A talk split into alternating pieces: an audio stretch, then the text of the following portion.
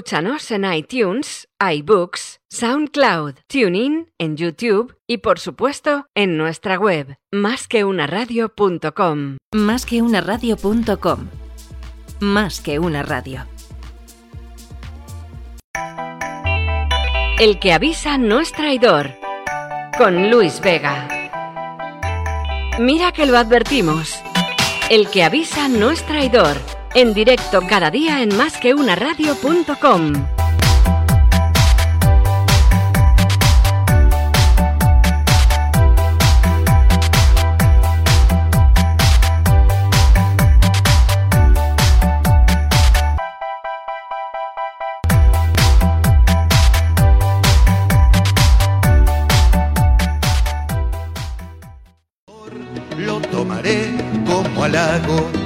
y te beberé de un trago. El que avisa no es traidor. El que avisa no es traidor. Te voy a beber de un trago. El que avisa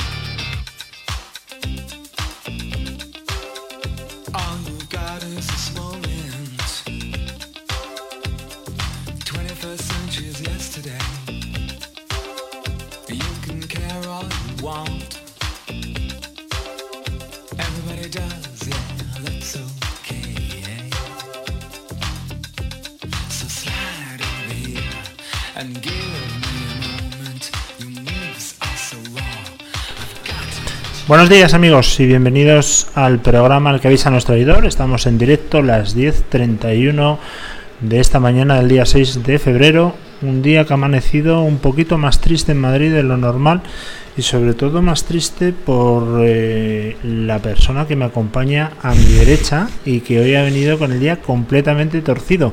Vamos a ver, vamos a ver, no puedo prometer nada si soy capaz de levantar esta situación porque se antoja complicada. ¿Qué tal, Conchi? ¿Cómo estás? Muy bien, buenos días, ¿qué tal estás? Muy bien. Has venido torcidita, ¿no? Has venido un Bueno. poquito como diciendo, hoy no en mi día no me hables, paso de tus tonterías y vamos al grano. Como tú todos los días, básicamente. ¿No? Para un día que me toque a mí. El caso es que he venido para poquitas bromas, he intentado hacer alguna, me llevo algún zasca y digo, bueno, pues ni- ni uno más, ni uno más. Pero me has prometido además venganza en antena como me meta contigo, ¿no? Sí, Vale. hoy sí. Hoy, hoy va a ser un programa entretenido porque yo no voy a parar, obviamente. Vale. Así que es- avisamos ya desde aquí a los bomberos, fuerzas y cuerpos de seguridad del Estado que estén atentos porque es posible que tengan que venir. Bueno, eh, a lo que vamos. ¿Qué has desayunado, hoy, Conchi? Porque con el carácter que traes hoy el humor, me imagino que nada, ¿no? Hoy poco, la verdad. Muy poco se te nota, ¿eh? Se te nota. Ahora voy a ir a los chinos. Bueno, eh, a los chinos. Qué buena, qué buena apreciación. Eh, por lo visto la gente ya no va a los comercios chinos por Ya. miedo al contagio. ¿Tú vas? Si tengo que ir, voy. Pero vamos, tampoco voy mucho, ¿eh? Pero si tengo que ir, no tengo ningún problema. No tienes ningún que- problema. O sea, tú ves a una persona así con los ojos rasgados y te acercas a él sin ningún tipo de problema. Por supuesto. Claro que sí, No, no digo lo contrario, ¿eh? Pero también una cosa. Estos tíos están comprando todas las mascarillas, tienen información privilegiada. Algo pasa. Bueno, Algún chinorri se nos ha colado con el contravirus están este haciendo negocio, que es lo que tenemos que haber visto nosotros. Que no, que no, están que haciendo no. negocio. Déjate de historias, déjate de historias que estos tíos son más listos que el hambre. Y además eh, ayer escuché que en Usera, que es la mayor colonia, ¿se puede decir colonia? No, la, la mayor concentración de población china de Europa, eh, han cerrado incluso negocios. Eh, ellos ponen que por reformas y tal, pero unas narices lo han cerrado. Yo creo que tienen alguno, y esas como son estos chinos, que tienen una forma de relacionarse un poco extraña con nosotros, porque tienen sus costumbres y son gente más reservada, un poquito más sosa. Y, y por lo visto, yo, vamos, eso ya es cosecha mía. ¿Tienen alguno en casa con coronavirus? Te lo digo yo. Más de uno, ya que te pones, más, de, uno, ¿no? Bueno, claro, si son miles de miles de millones, seguro que tienen ahí una decena. Y además los meterán en una habitación. Ojo, ¿eh? Ojo, no, pero vamos, yo sigo yendo, por supuesto, a los chinos sin ningún tipo de problema. Entro con mi mascarilla, Sin respirar, ¿no? compro lo que está absolutamente envasado al vacío y salgo. No, bueno, bromas aparte. Que lo que sí hay es una eh, propagación de una gripe brutal, ¿eh? En España, de la gripe común. Sí. Ten cuidadito. Si no nos toca. Eh, por lo visto están saturados todos los centros de emergencia. Yo la verdad es que soy muy duro en cuanto al tema de los virus, pero si lo pillan mis hijas, al día siguiente lo tengo yo. es increíble. ¿Qué tendrán los virus de los críos? Pues no lo sé. No son normales. De verdad que no son normales. Bueno, estamos en directo, 10.34 de la mañana como decíamos, y hoy tenemos un programa eh, diferente. Vamos a, con Chiburgos, si estás de ánimo, te apetece y bueno, pues se te pasa parte del cabreo que traías esta mañana, te rogaría por favor, si eres tan amable, que nos digas qué vamos a tener hoy. Pues vamos a tener ahora a las 11 a Jaime Bofil, que es socio en Hogan Lovells. Y a continuación tendremos a Constanza García con su programa Que me cuentas Body, que viene con Alberto Alonso, que es el presentador de un programa en Vagon Radio, de Show with No Name, muy conocido por todos. Y así con esa tristeza, además lo dices. Pues no- es muy divertido el programa, ya verás, porque Ya. Alberto, Sí, sí, ya verás cómo viene con fuerza. Yo creo que le conoce todo el mundo. Por cierto, me está llegando un WhatsApp que tenemos una persona en la puerta de abajo esperando para entrar. La puerta de abajo. En la puerta de abajo, no, pero que se espere, que se espere. Nosotros no esperábamos a nadie, va a esperar ahí un montón de tiempo. Oye, por cierto, no, pero luego te cuento, Conchi, luego te cuento. Es una, una historia muy especial. Hoy es el cumpleaños de una amiga nuestra, Sí. Noelia, a la que hemos eh, muchísimas veces citado en este programa. ¿Cómo podríamos definir a Noelia antes de entrar ya en materia, o lo que me cargo la radio? ¿cuán- ¿Cómo podríamos definir a Noelia? ¿Tú cómo la definirías? Pues es un encanto de niña, la verdad, muy especial. Bueno, niña, vamos a ver, ¿hasta dónde, Bueno, ¿dónde es está la es edad? niña. ¿Dónde está la edad para decir niña y mujer? ¿Cuál es tu Bueno, frontera? mujer, ¿vale? mujer, niña, es que no Vale. como una mujer. ¿Cuántos eh, eh, cumple? No lo sé. Yo creo, 41, calculo, obviamente esto no se, 41, pero bueno, no se puede decir en antena, bueno, ¿cómo se te ocurre? De verdad, Conchi, estás fatal, ¿eh? La edad de una mujer en antena ya no Bueno, nos eso vuelve a dices tú, saludar a mí en me la da vida. igual. Bueno, de, de 29 o 30, que son los años, y además una persona que es de Madrid, ¿verdad? Sí. Pero que le flipa Valencia. ¿Por no, qué? No le flipa Valencia. No, no ha ido gusta. una vez, yo creo, a las fallas y no le flipa ya nada Valencia. Bueno. Quiero decir, no le flipa lo normal. Bueno, lo normal, a todos nos gusta Valencia.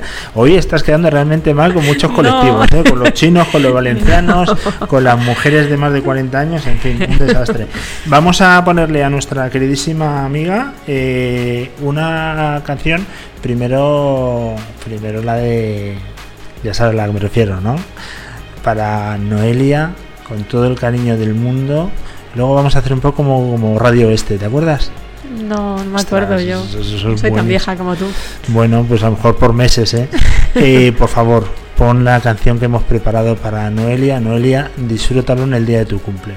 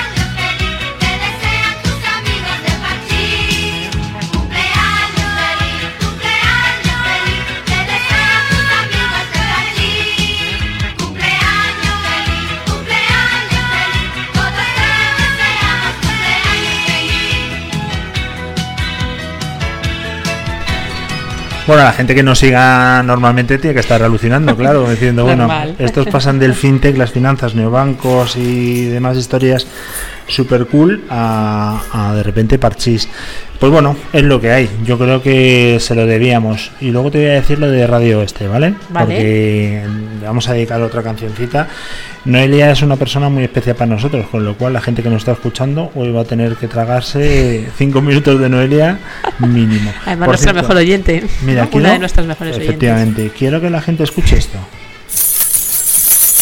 Vale, esto no es un sereno ni es un carcelero, es simplemente las llaves de Conchi que llevan un llavero.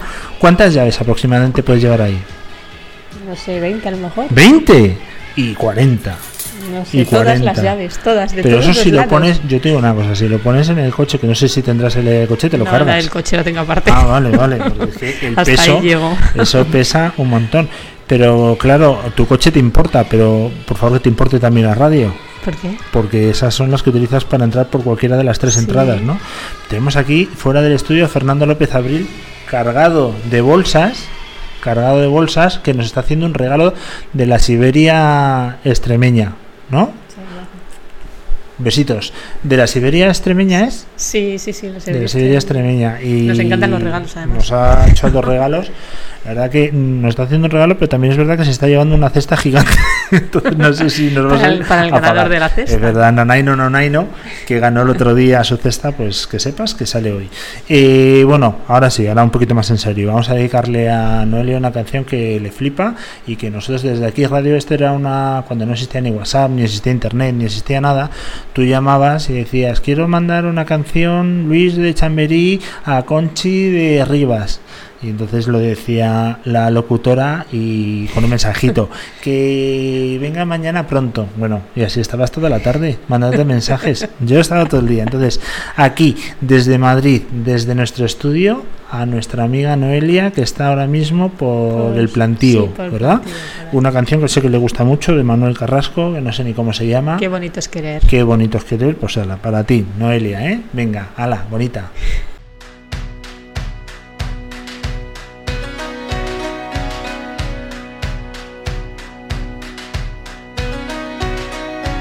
Tiene un cañón de alegría disparando en los ojos. Y todo aquel que la mira se llena de amor. Es el ángel de la guarda para los demonios. Le juro que no le exagero, todo es corazón. Tiene la vida más vida si la tiene cerca. Es el paraguas, no te baila el agua sin más. Tiene la risa que alivia todos los problemas. Es esa palabra que escucha cada suspirar. Es una vela encendida porque si hay un día en la oscuridad, vierte un ratito la herida, por eso es mi amiga para bien y mal. Qué bonito es saber que siempre estás ahí. Quiero que sepas que voy a cuidar de ti. Qué bonito es querer y poder confiar. Afortunado yo por tener tu amistad.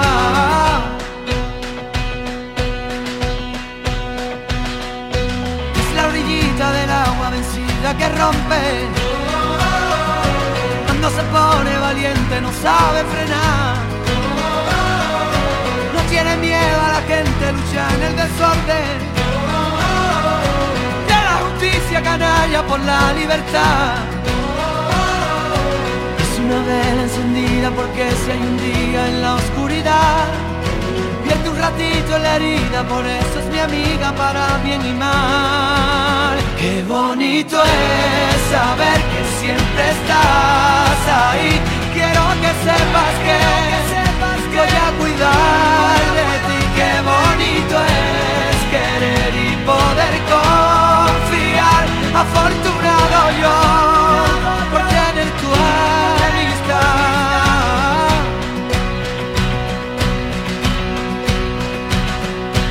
Ella no supo qué hacer cuando la derrotaron.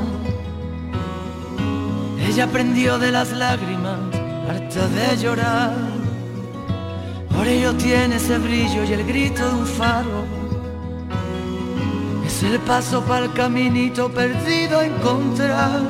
Qué bonito es saber.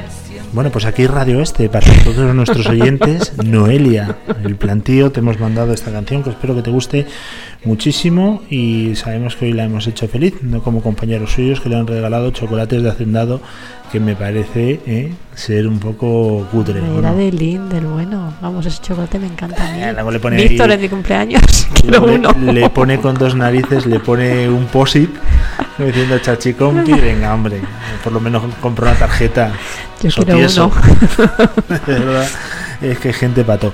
Bueno, eh, vamos que no hemos dicho nada con, con los canales de comunicación porque creo que es importante que repitamos todos los días. En primer lugar, que hoy queda un día menos para que el Madrid se proclame campeón de la Champions.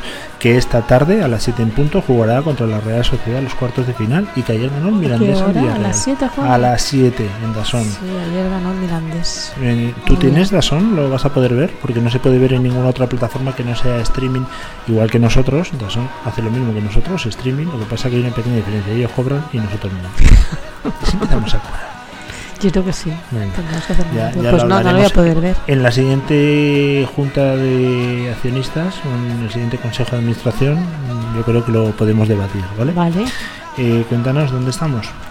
Eh, pues estamos en Twitter, en LinkedIn y en Instagram, en arroba más que una radio, y estamos en el correo electrónico en contenido arroba más que una radio.com. Mm, Se queda un poco. Antes mm, llenaba más, porque ¿A como que había sí? más cosas. Es que, es que los cambios que me planteas tú. Claro, pero luego también se nos puede escuchar en directo en tres sitios a la vez. Bueno, Sí. realmente se nos puede escuchar en directo en cuatro. Y ahora te voy a explicar el cuarto. En directo se nos puede escuchar a través, obviamente, de la página web. Web, de ¿Y? las apps y de iVoox. Pero eh, vamos a diferenciar las apps de terceros con nuestras apps. En nuestras Bueno, apps. nuestra app. ¿Vale? Nuestra app. Nuestras apps. Nuestras apps. porque tenemos la dos, de la los de- tiesos de Android sí. y la de los del taco del iPhone.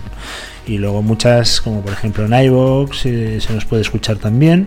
Y en Tuning, que también se nos escucha. Lo que pasa es que es una plataforma que aquí en España no tira mucho, pero que en el resto del mundo, y te va a parecer una tontería, pero es que en el resto del mundo nos escuchan mucho en Estados Unidos. Sí, sí, lo sé. Yo no sé por qué. No hacemos Porque ningún les- guiño a Estados Unidos. no Bueno, porque les gustamos y ya está. No, Hablamos sí, de cosas generales. y Sí, desde aquí un fuerte abrazo a todos los yankees que nos están escuchando. No hay país que más me guste que Estados Unidos, pero que me, me llama la atención porque nunca hemos hablado de Estados Unidos, mm, ni pienso que hablemos nunca de Estados Unidos. No, no es un tema que a mí me guste mucho. Eh, seguimos. Fíjate lo que nos está enviando por, por WhatsApp. Aquí algún indeseable, ¿eh? Le vamos a. Yo creo que le vamos a capar, ¿no? Directamente. No os preocupéis que no es un indeseable cualquiera, es el indeseable de Víctor, el que regala chocolates hacendado.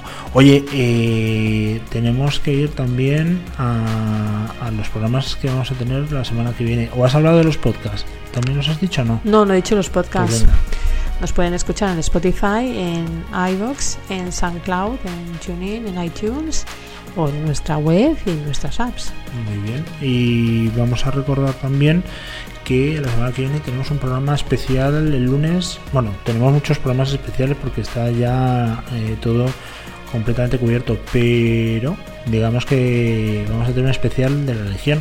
Estuve Sí. en Viator, en Almería, en el- uno de los acuartelamientos de la Legión, y la verdad que es espectacular, ¿eh? es una cosa que es digno de ver.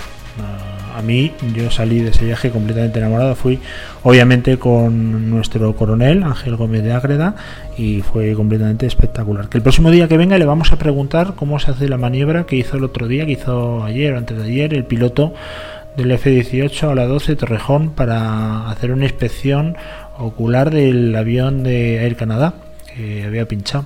Mu- Mucho chocho para una rueda pinchada, también te digo. sí, ¿eh? sí, sí, mucho. mucho chocho. Se podía llamar al RACE y te lo deja Te lo deja. listo en dos minutos. Pero bueno, que nos lo explique cómo es esa maniobra, la dificultad que tiene, porque no debe ser nada fácil. Eh, vamos a hacer una pequeña pausa, pero te tengo que comentar, mm, antes de ir con, con Hoy Mundo FinTech, que vamos a hablar con uno de los despachos pues más importantes del mundo, Juan Lowells. Pero pero creo que o creo no sino que te quiero contar una cosa antes que ayer me quedé con las ganas. Por cierto pido disculpas a toda la gente que nos escuchó ayer porque Conchi no pudo venir al estudio y eh, realizó el programa desde el baño de su casa no sabemos el motivo no sabemos el motivo quizá tenías un poco de apretón no tenías No, la... es que tenía un micro de los que me diste, debe ser que era de mala calidad. y- Perdona, el micro es de estudio, con lo cual si tú no sabes utilizarlo, pues obviamente tenemos esos problemas de sonido, pero bueno, mm, lo salvamos gracias a que yo estaba aquí y con una voz aterciopelada y un sonido espectacular pudimos salvar el programa. Como siempre. Como o siempre. Venga, haz ese pequeño corte, volvemos ahora y te cuento una cosa.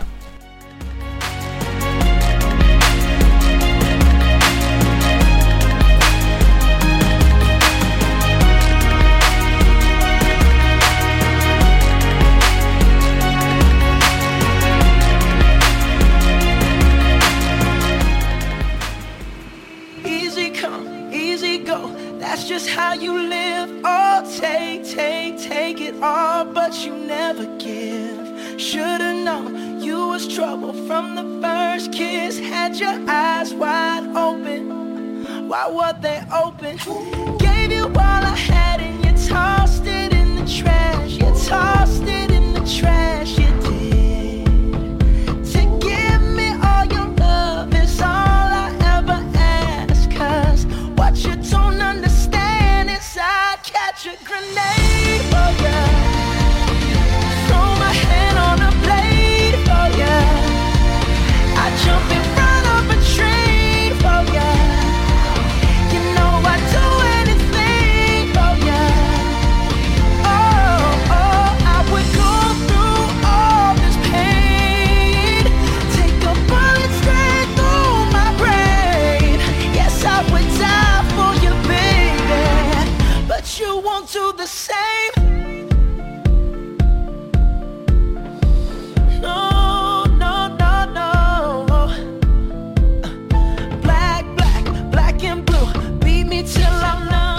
Bueno, seguimos en directo, 10.51 de la mañana y yo quería hablarte de una cosa que para ti es muy común y que estás súper familiarizada, pero que el resto de los mortales no, que es de los tíos más ricos del mundo.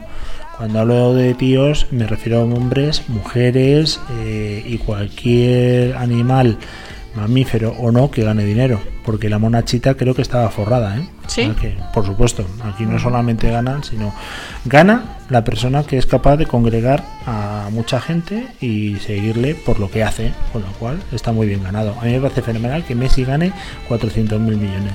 Si lo vale y sobre todo si consigue rentabilizarlo, que parece que es el caso, como Ronaldo, ¿quién podría ser, por ejemplo, del Atleti? Nadie, ¿no?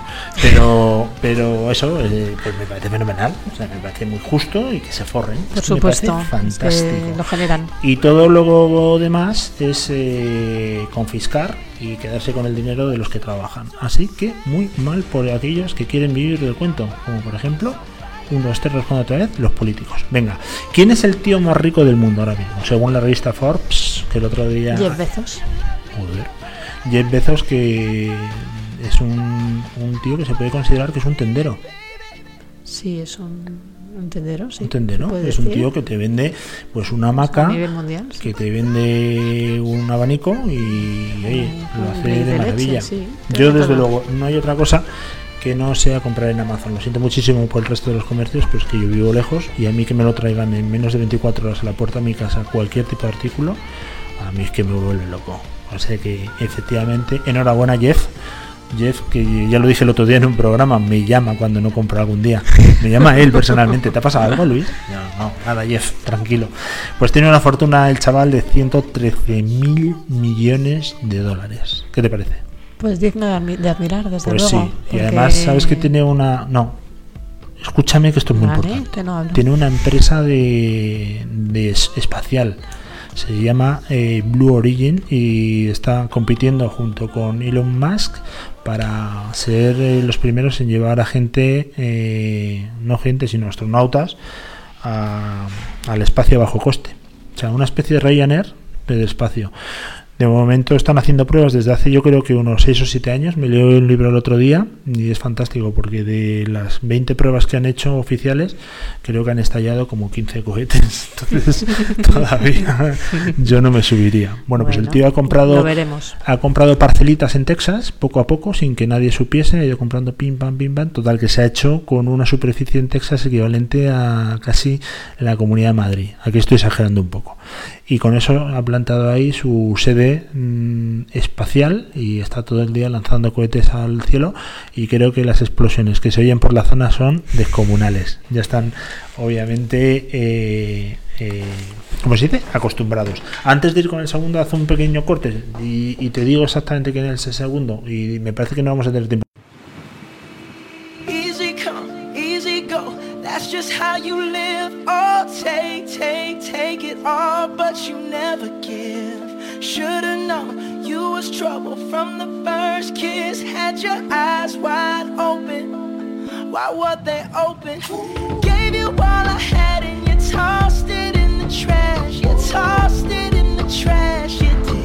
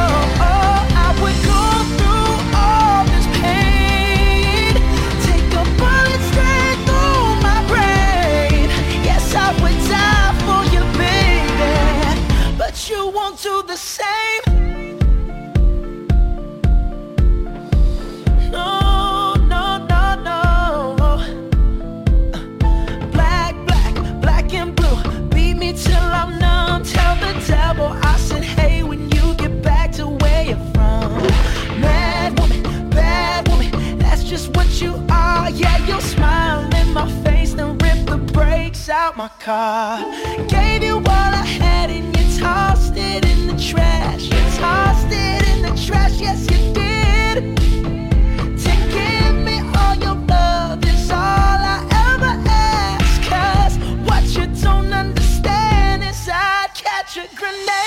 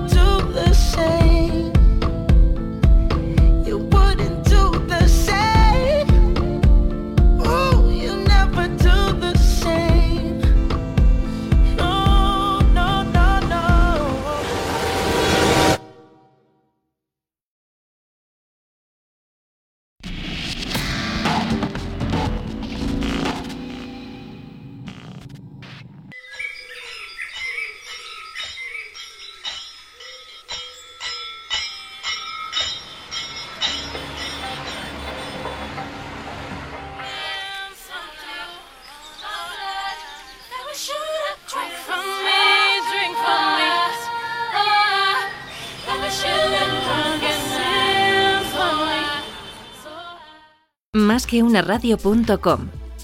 Más que una radio. Escúchanos en iTunes, iBooks, SoundCloud, TuneIn, en YouTube y por supuesto en nuestra web, másqueunaradio.com.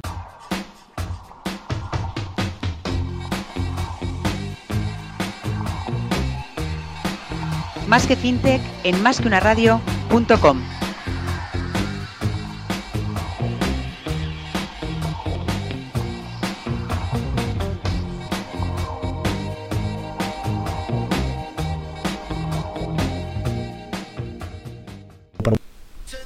Bueno, pues aquí seguimos en directo. Las 11 en punto de la mañana del día 6 de febrero. 11 en punto, ¿eh, Conchi? 11 en punto. Somos un reloj suizo. Sí.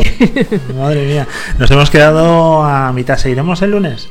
O después, si quieres. Ah, bueno, después es verdad. Luego viene Luego viene Constanza. Constanza y vendrá con. ¿Cómo Con- se con llama? Alberto Alonso. Con Alberto Alonso, que le conocéis todos de la televisión porque trabaja en Bauman. Eh, yo pensaba que este era eh, español, pero no, es americano. Es americano de madre española. De madre española, claro, pues el, no, no le- yo le hacía desde luego 100% español, pero claro, mm, con ese acentazo que tiene.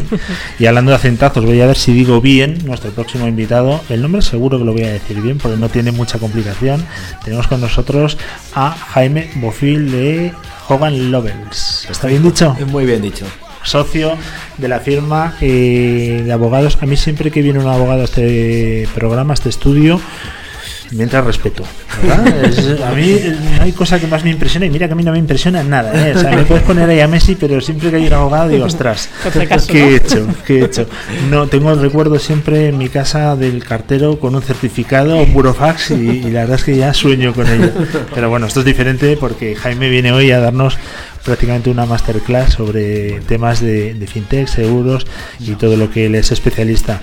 Eh, todo el mundo conoce Joan Lovells, pero haznos una pincelada, haznos una pinceladita para los despistados. Bueno, pues eh, lo primero de todo agradecerte que me hayas invitado. A ti por Encantado de estar aquí. Y Joan Lovells es un despacho internacional que lleva en España ya más de 15 años, que aunque es un despacho con vocación internacional, pues en España estamos muy consolidados y nos consideramos un despacho español también, ¿no? Tocamos un poco todas las áreas. Y yo estoy especializado desde hace un tiempo, nadie puede decir que desde hace 10 años porque no sería cierto, pero sí desde hace 3 o 4 pues en el mundo fintech, ¿no? Dentro del mundo fintech hemos hecho algunas cosas interesantes, que luego hablaremos si te Sí, sí.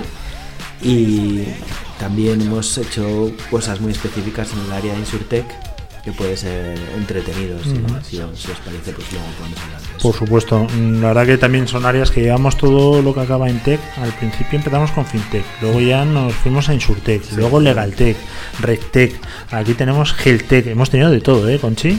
Incluso Conchitech también. Oye, vamos a recordar que estamos en directo eh, en la radio obviamente y también a través de Twitter, nos podéis ver. ¿Ya nos están Todavía viendo, no, Conchi? Todavía, todavía no. Vale, pero nos verán. Eh, a través de la de Twitter de la cuenta arroba más radio y nos eh, acompaña también en el estudio Elena García también de la firma que no te digo yo que en un momento no te abro el micrófono porque lo suelo hacer con todas las personas que vienen de comunicación ¿verdad? Siempre. Siempre. Así que estate preparada porque en algún momento ese micrófono puede lucir con luz verde. Bueno, cuéntanos cómo cambian los despachos de abogados. Lógicamente el tema fintech hace cuatro años eh, prácticamente no existía y obviamente ahora todo el mundo o todo despacho que se precie debe tener obviamente pues una ¿cómo lo llamáis vosotros? yo lo llamo un vertical lo que pasa que es mi defecto profesional debe tener por lo menos un área ¿no? Sí, que sí, cubra y cumpla ¿Qué es lo que ha cambiado con la entrada de FinTech? Eh, pues muchos dicen que es el fin de los bancos, tal. Yo tampoco lo creo, pero también creo que van a venir Google, Amazon, como dije hace mucho tiempo, Mm. y aquí se va a montar un lío espectacular. ¿Vosotros cómo lo veis desde el punto de vista legal? Bueno, eh, desde el punto de vista legal es sobre todo una gran oportunidad. Eh, nosotros lo que hemos hecho, no sé cómo lo han hecho otros despachos, pero bueno, algunos sí, la verdad. Nosotros lo que hemos hecho ha sido un poco imitar a nuestros compañeros de Londres, que la verdad han sido pioneros en todo el área fintech y lo siguen siendo, ¿no? Bueno, se han ido de Europa, eh, todavía siguen un poquito, pero bueno, en diciembre ya será su marcha definitiva pero la verdad que lo han hecho francamente bien. Estos, ellos sí que llevan pues 5 o 6 años con un número de abogados especialistas en fintech importante que sigue creciendo y el mercado fintech en UK es, es increíble. ¿no? Entonces nosotros lo que vimos es cómo crearon allí su propia área y lo que hay que hacer es eh, conocer el estado del mercado en las nuevas tecnologías en el sector financiero. Es importantísimo estar muy al día, ver qué preocupaciones tienen, pues desde que eran pequeñas startups a ahora ya que son scale-ups todas las entidades en el sector y ver qué le interesa realmente en el mercado tecnológico financiero. O sea, fintech significa, como sabéis mejor que yo, finanzas más tecnología, no tiene más, no tiene más historia, ¿no? Entonces, se ha creado un mundo ahí específico en el que realmente lo que hay que saber es qué preocupaciones tienen tanto los pequeños empresarios como los sectores de, ontología de, de tecnología de las grandes entidades financieras y eh, conocer las necesidades, esto ya es un poco más aburrido, del área regulatoria en el derecho, porque al final eh, la regulación es esencial en el mundo fintech, ¿no? Entonces, ¿qué es lo que tiene que tener un despacho que se precie hoy en día, ¿no? O que diga que es multidisciplinar y que, bueno, pues cubro todas las áreas. Imaginaros que viene una pequeña startup o una gran empresa y dice, yo quiero asesoramiento integral de un despacho. Ah, pues tenemos laboral, eh, si tienes problemas tenemos litigios, el área de procesal y civil y mercantil. Muy bien, pero eso hoy en día ya no es suficiente.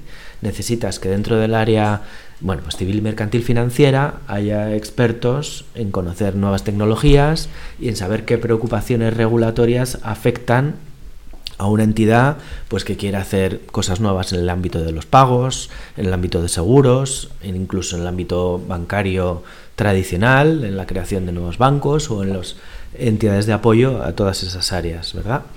Entonces, eh, nosotros lo que hemos tratado ha sido de dar esa, mm, ese asesoramiento total, ¿no? Podemos decirlo así, a tanto a las pequeñas startups como a las entidades bancarias que quieren actuar en el área fintech, es decir, aplicar la tecnología al sector financiero y saber qué regulación específica van a necesitar en todo momento. Ujú. Para eso hace falta un punto más de saberse la ley societaria pura y dura y el derecho civil. ¿no? Oye, empezamos hace tiempo, hace unos años, no me acuerdo ahora mismo cuánto, pero con una ley que regulaba el crowdfunding. Eh, Mm. Me acuerdo yo que en aquella época tenía una empresa de crowdfunding Ah, y luego ya, eh, bueno, pues eh, me deshice de ella y salió Luis de Guindos diciendo que iba a hacer tal cual y yo ya me quedé muerto. Digo, se acabó porque cuando meten aquí la mano en la regulación esto se ha, se muerto. No ha cambiado mucho, la verdad, Mm. lo que es la regulación, aunque por lo visto va a haber cambios a corto plazo. Eso. ¿Cómo ves tú el sector y también con PSD2, MIFID 2, Ujú. cómo ha cambiado y cómo va a cambiar con la nueva regulación que dicen que va a entrar en dos meses? Bueno, pues eh, ahora mismo hay una expectativa muy alta, eh, se han generado expectativas muy potentes con la aplicación de, de la ley de transformación digital del sector financiero, ¿no? Que dentro de esa ley, que hay muchas cosas, es donde se ha incluido el sandbox, que a lo mejor os suena eh, todo este área, que si queréis luego Sí, no te voy a preguntar a cuchillo con el sandbox. Pero vamos, eh, esa ley de, de transformación digital es muy curioso porque, y además lo has mencionado justo ahora, se inició con Guindos. Imaginaros, eh, se empezó a redactar cuando estaba Guindos de, de ministro de Economía. Luego se fue a las altas instancias del Banco Europeo, ¿no? Y esa norma quedó un poco aparcada. El siguiente ministro, que era Escolano, si no me acuerdo, si lo recuerdo bien, fue muy breve, porque hubo el cambio de gobierno. Y luego ya entró eh, el nuevo gobierno con Nadia Calviño y trataron de impulsarlo de nuevo. Se esperaba que se aprobase esto, hubo una promesa en Navidades de 2018.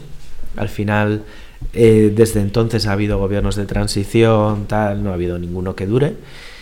Y ahora es cuando esperamos que se pase al Parlamento esa norma. Esa norma ya fue aprobada en febrero de 2019 por el Consejo de Ministros, pero era un Consejo de Ministros en funciones que no la pudo hacer efectiva. Entonces, eh, como has dicho muy bien, en dos meses se espera la aprobación de esa norma, que tiene cosas realmente interesantes al margen del sandbox, porque por ejemplo permite la inversión en entidades financieras como son las fintech por parte de otras entidades financieras, cosa que antes es dudosa, era dudosa esa posibilidad, ¿no?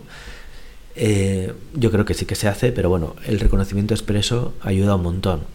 Luego también, eh, otro tema que quizás es un poco jurídico, pero que es interesante, incluye la aplicación del principio de proporcionalidad, que da no es lo mismo que un sandbox, pero sí que da, o sirve de ayuda para permitir que los proyectos innovadores pues entren en vigor con la ayuda de, de los supervisores. ¿no?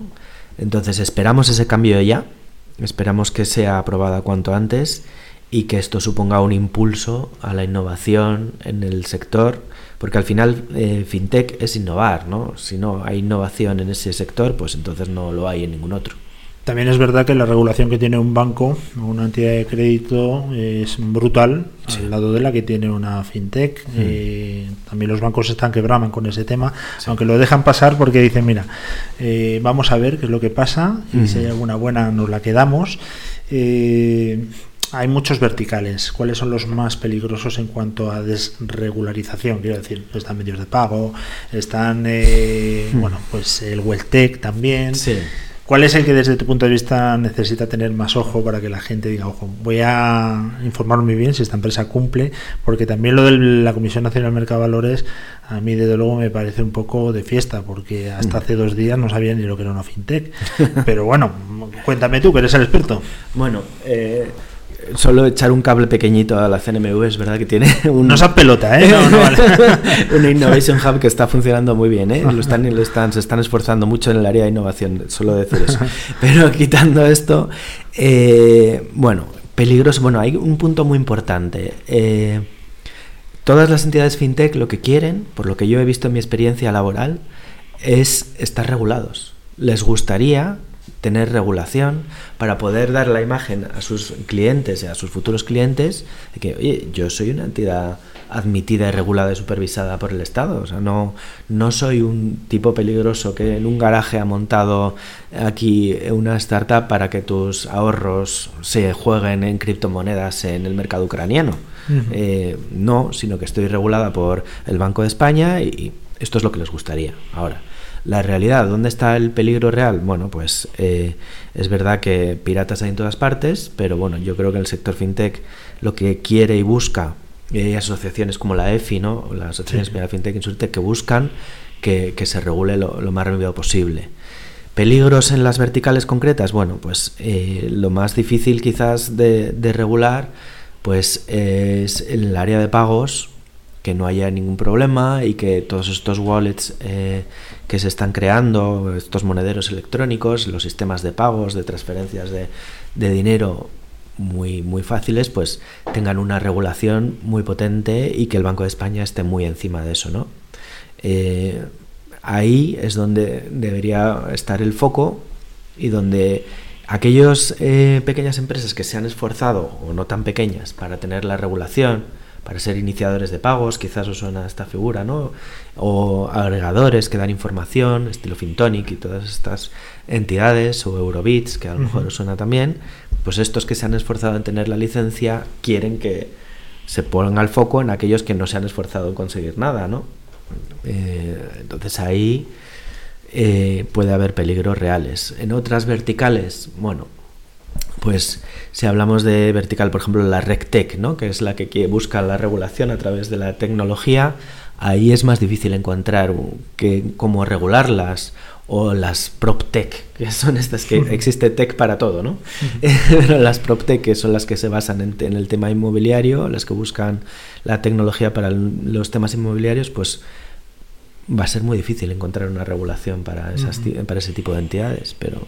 Hablabas de, de, Fin- de Fintonic, hablabas de Eurobits, ambos han pasado por aquí. Además, Eurobits ha sacado recientemente un servicio que es Banconecta, que ya es el, el no más en cuanto al tema de los pagos. Puedes pagar sin identificarte a través de tu banco con una aplicación, una cosa maravillosa, pero claro, ahí ya corremos el riesgo que se nos empieza a perder un poco el foco, ¿no? Sí. Otra cosa que a mí me encanta del mundo fintech es el blockchain, eh, porque va a ser una tecnología que, queramos o no, va a, de- va a ser disruptiva 100%. Y viene el tema de la tokenización, que básicamente es hacer pedacitos un activo digitalmente Exacto. para poder eh, bueno pues tenerlo regulado de alguna manera. ¿Cómo es la regulación en el mundo blockchain? Porque ahí se supone que está descentralizado y que nadie puede meter mano. ¿Cómo se va a hacer? Bueno, pues eh, Está, tenemos el Reglamento General este de, Protección de Datos, el europeo, que ya está implementado en España, que en teoría debería ser protección suficiente para que los datos que se gestionan a través del sistema blockchain pues estén protegidos, ¿no?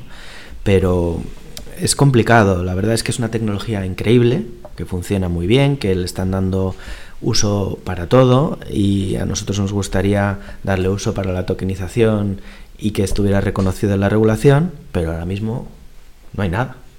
Entonces, eh, estaría francamente bien que hubiesen ini- iniciativas legislativas que permitiesen, pues eso, el uso de la tecnología blockchain, que no es al final más que cadenas de bloques para que eh, los datos se vean protegidos, ¿no? Eh, bueno, es un poco complejo de explicar, pero para la tokenización, es decir, para dar pequeños instrumentos digitales de propiedad, por ejemplo, pues de un inmueble o de eh, acciones, todo lo que se os ocurra se puede tokenizar, ¿no?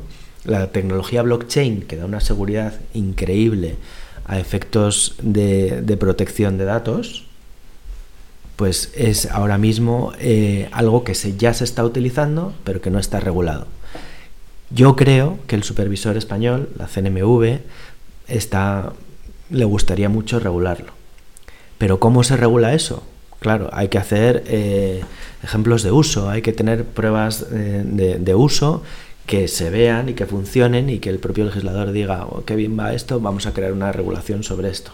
Pero es la pescadilla que se muerde la cola, porque si no está regulado, ¿cómo vas a hacer pruebas de uso eh, legales? ¿no? ¿Cómo lo vas a supervisar? Y si no está regulado, ¿cómo vas a invertir?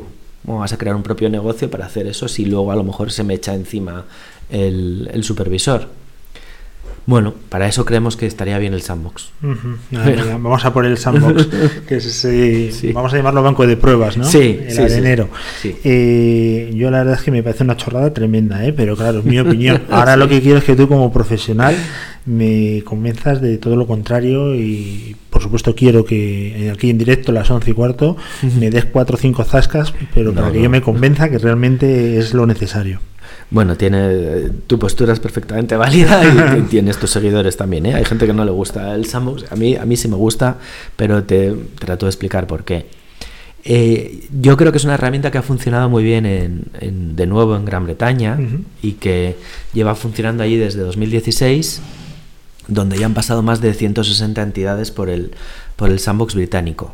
Entonces, ¿de qué va esto? Pues simplemente se trata de proyectos innovadores en el sector financiero. Pues, no sé, imaginaros, por ejemplo, eh, la tokenización de activos con tecnología blockchain. Quiero presentarle que eh, esta forma de actuar pues sea supervisada, o sea, que este proyecto para llevar adelante la tokenización sea supervisado por el, eh, por el propio o la propia autoridad, ¿no? Entonces, proyectos muy parecidos a- al que os digo fueron presentados ante la FCA, que es el regulador británico, como ya sabéis, y durante un periodo de tiempo, durante seis meses, se actuó como si eso estuviera permitido legalmente, como si estuviera regulado, a través de un inspector o varios que trabajaban directamente con el, con el eh, empresario, ¿no? con la empresa que tenía ese proyecto, y al final del proyecto llegan a una conclusión. La conclusión es, esto funciona bien y lo vamos a regular. O funciona muy bien y no hace falta regulación, seguir adelante. O funciona fatal y dejarlo estar y hasta aquí hemos llegado y no puedo permitir que hagáis este tipo de cosas, ¿no? Como sí ha podido pasar en proyectos de criptoactivos y cosas por el estilo en algunos casos. Pues básicamente eso es lo que eh, pretende el sandbox, imitar lo que han hecho los británicos y decir, estos proyectos innovadores en el sector financiero vamos a tutelarlos durante un tiempo determinado y al final de esa tutela llegaremos a una conclusión. Por ejemplo, en, pagos, vamos a permitir, eh, tenemos un proyecto, imaginaros que fuera así, en el que se hace un pago a través del escáner de retina. Pues eh, los TPVs tienen añadido una cámara que te mira la retina. Este señor eh, Jaime puede eh, tiene las cuentas bancarias en orden y se acepta el pago.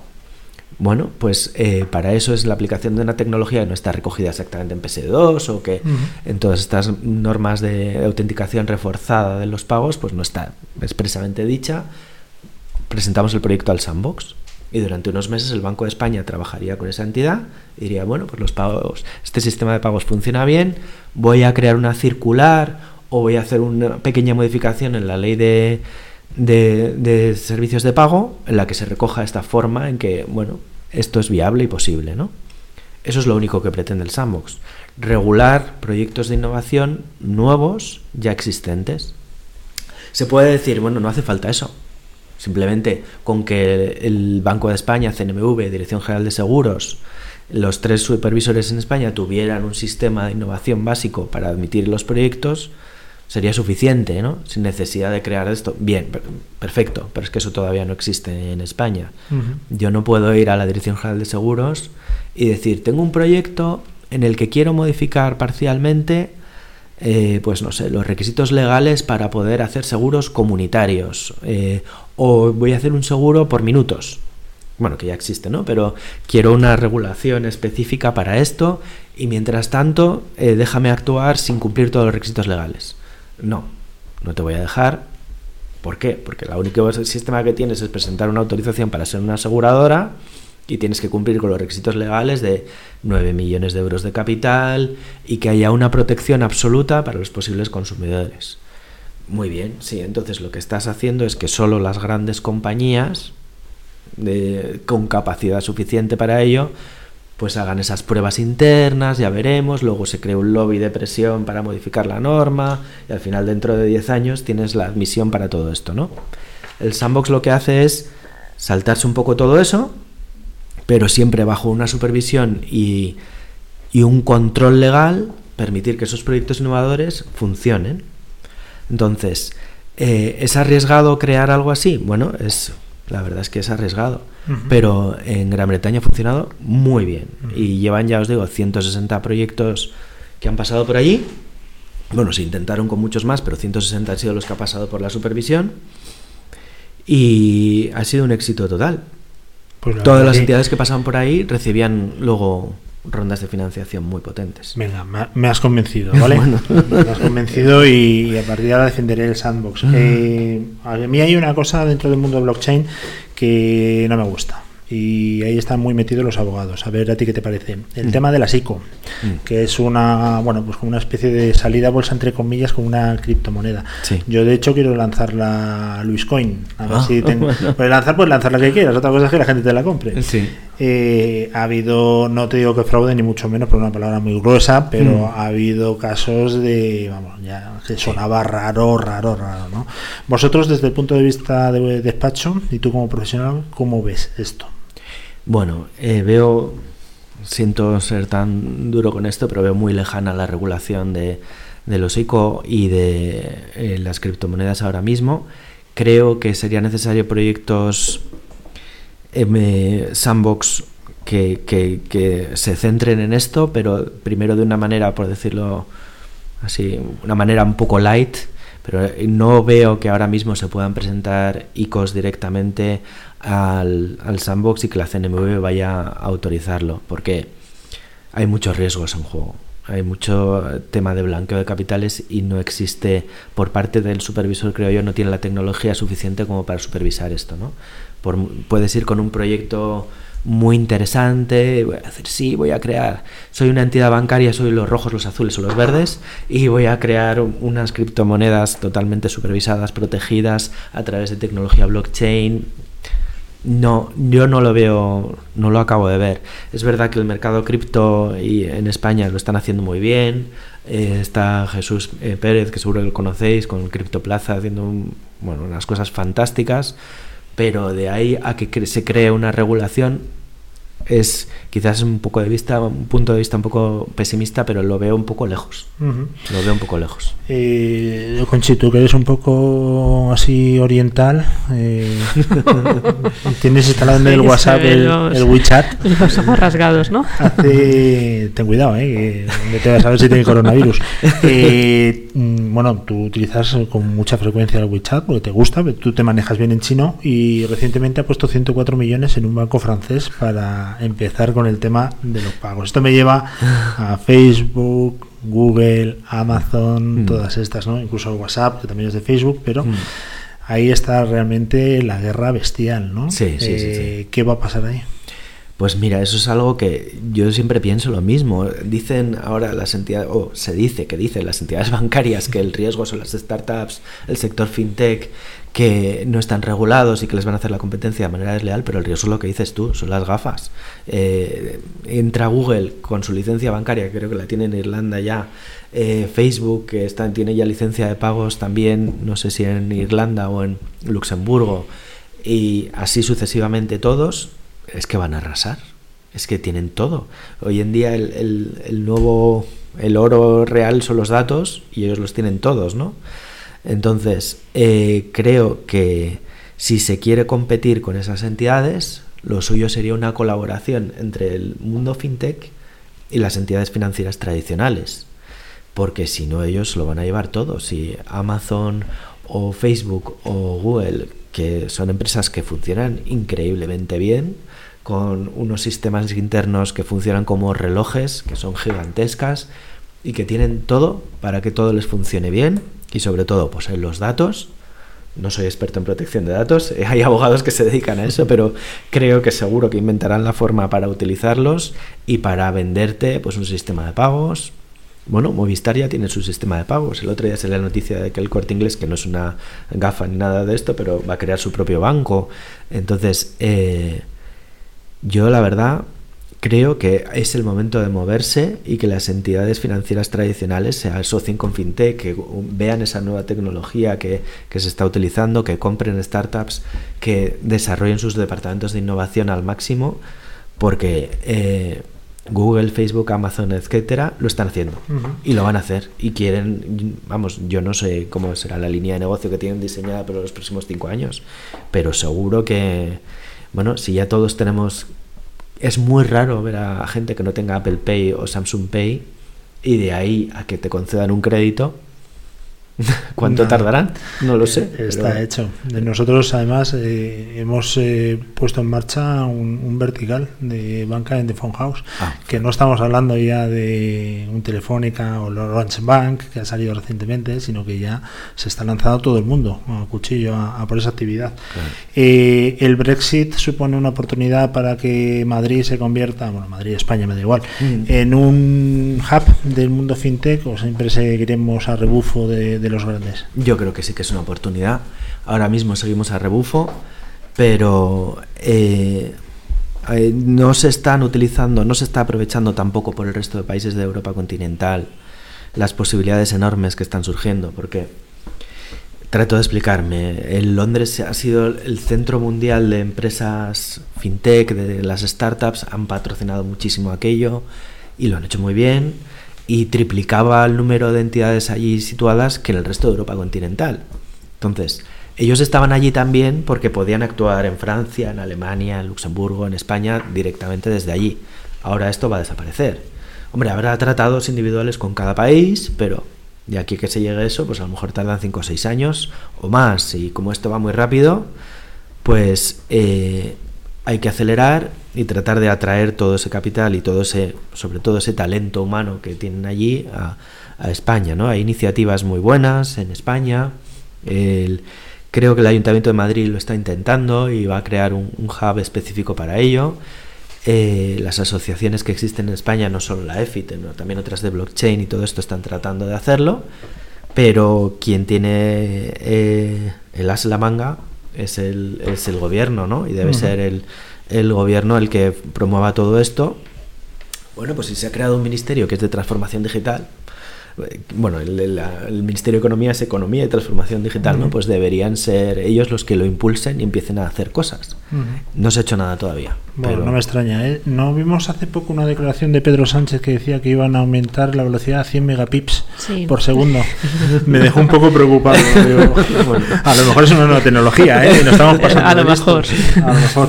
Oye, eh, Conchi, eh, por otra cosa no, pero tiene un ojo impresionante. Compró hace mucho tiempo criptomonedas y se ha comprado dos casas. De hecho, te voy a contar una cosa que ahora que no nos escucha nadie, tenemos un vertical dedicado a blockchain que lo lleva eh, el CTO y CEO de una empresa bastante buena.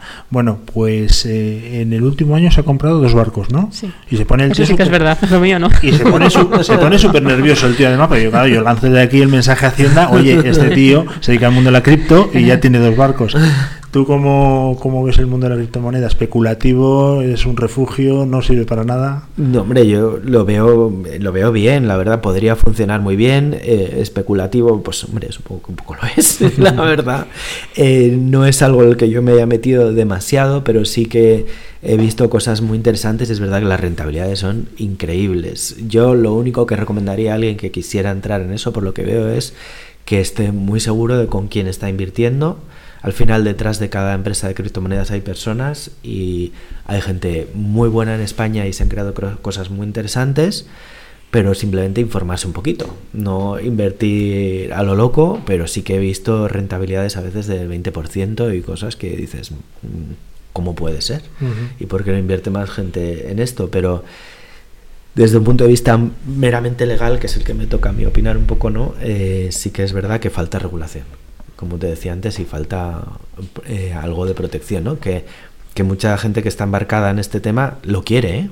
Lo que quiere es que se regule, pero Oye, un último mensaje, y no te robamos más tiempo, que te No. agradecemos un montón que hayas estado hoy aquí con nosotros, y a Elena, Elena, que nos hemos hecho amigos en LinkedIn mientras estamos haciendo la entrevista. Esto, ¿eh? la, la tecnología es brutal, absolutamente brutal. Eh, nosotros hemos tenido pues unos 250 programas de, de fintech con gente del mundo fintech, ¿eh? con empresas. ¿Qué mensaje les mandamos para que se cubran bien las espaldas y que esto no es un juego y que la regulación en el sector fintech o estás bien protegido, como Mm. puede ser, por ejemplo, con vosotros perfectamente, Mm. que tenéis eh, áreas especializadas, porque el tema es muy serio, ¿no? El tema es demasiado serio. Y una segunda pregunta, la misma. ¿Ves algún vertical en peligro de extinción? Mm, la segunda pregunta es muy buena. Muchas Eh, gracias. Has tardado 30 minutos en reconocerme una pregunta buena. no, no, no, no, no, todas son muy buenas, la verdad. Eh, veo algunas que no están creciendo tanto como las otras, ¿no? Pero bueno, pues a ver si, si se impulsan más o, y se hace algo más por ellas. Más que destacar las malas, me gustaría destacar las buenas. O sea, el, el área PropTech e InsurTech y la misma FinTech, que es un poco todo, pues van muy bien. Mm. Esa es la realidad, esas tres, pues, eh, perdón por la expresión, lo están petando Ujú. y, y van francamente bien y debería ser un ejemplo para todas las demás, ¿no? Mm. Por supuesto, el área RecTech también, pero quizás lo pondría en otro escalón, no sé cómo lo... Eso ya es, es- es una opinión. O más complicada, ¿no? Sí. Eh, y la regulación, bueno, pues eh, para mí yo creo que es al margen de la seguridad de los consumidores, de la propia empresa, que por supuesto es fundamental, pero bueno, uno puede ser un poco arriesgado y decir, nada, y a mí lo que me importa es sacar adelante mi negocio y la regulación es secundaria. Eso es un error, porque eh, estar regulado y estar bajo ese paraguas de protección lo que te hace es conseguir más clientes. Porque al final los consumidores lo que buscan es tranquilidad y seguridad. Y la tranquilidad y seguridad del sector financiero te la da la regulación. Estamos en un país eh, en ese sentido con unos supervisores muy buenos, de un nivel de calidad muy alto, es la verdad. Son un poco pejigueros en algunas ocasiones, como todos sabemos, pero la regulación es buena y además está basada en todo lo que existe en la Unión Europea. Entonces, tener esa seguridad es muy buena para desarrollar el negocio. Bueno, pues eh, Jaime Bofil, nos acabas de dar una masterclass. Bueno. Luego nos dices cuánto te debemos, porque la gente, obviamente, que ha escuchado esta entrevista, pues habrá tenido un concepto más claro de lo que es el mundo legal dentro del mundo fintech. Conchi, ¿tienes alguna pregunta sobre No. todo tu patrimonio? No, ya en privado, sí. Vale, es insultantemente rica, ¿sabes? Y, suele jugar mucho con el mundo fintech. Nosotros seguimos, muchísimas gracias Jaime. Un placer. Y Muchas muchísimas gracias Elena también. Al final he sido bueno y no he abierto el micro. Nosotros vamos a seguir en directo y si te parece seguimos ya directamente con Constanza, Con ¿no? Constanza que nos está directamente, sí. Y que tiene a su invitado, pues no perdamos más el tiempo y que entren directamente.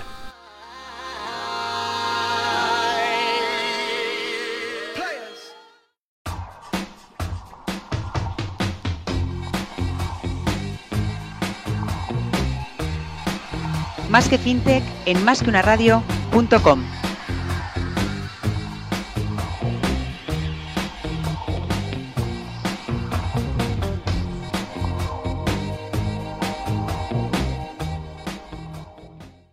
Escúchanos en iTunes, iBooks, SoundCloud, TuneIn, en YouTube y por supuesto en nuestra web, másqueunaradio.com. Más que una radio.com. Más que una radio. Más que una radio.com. Más que una radio. Escúchanos en iTunes, iBooks, SoundCloud, TuneIn, en YouTube y por supuesto en nuestra web, másqueunaradio.com. ¿Qué me cuentas, buddy? ¿Qué me cuentas, buddy? Las claves silenciosas de la comunicación no verbal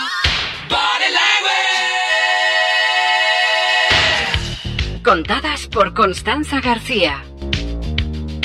Buenos días y bienvenidos a nuestro programa número 7 de ¿Qué me cuentas Body? Donde se abordan cuestiones que nos ayudan a comprender mejor todo lo que la comunicación no verbal cuenta de nosotros y también a estar más preparados para descodificar el lenguaje corporal de los demás. Mi nombre es Constanza García y hoy en ¿Qué me cuentas Body? viajaremos hacia Estados Unidos para conocer algo más de la cultura americana a través de su comunicación no verbal. Constanza. Constanza García. García.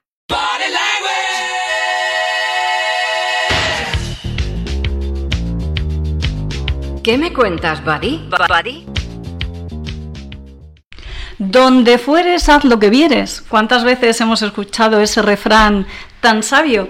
Cuando uno llega a un sitio nuevo, donde el ritmo de vida, las costumbres y los hábitos son tan diferentes a los que estamos acostumbrados, debe ser uno el que se habitúe al entorno y no al revés.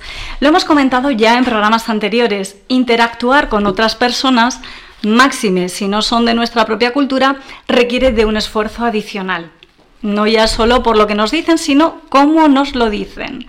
Ahí, nuevamente, entender la comunicación no verbal puede ser nuestro gran aliado.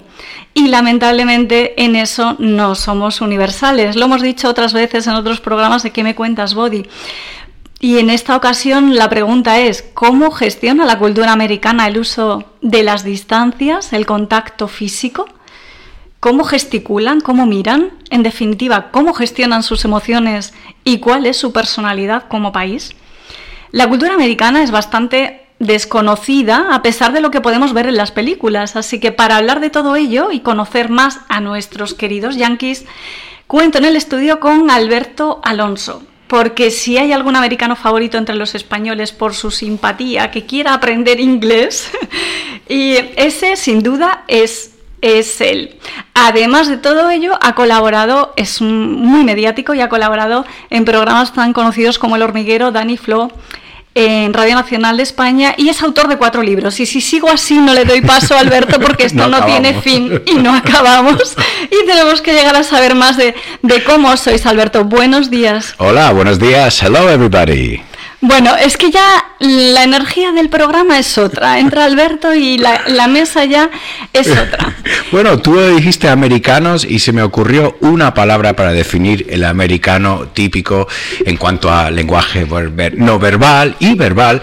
Y estoy hablando de la palabra exageraos.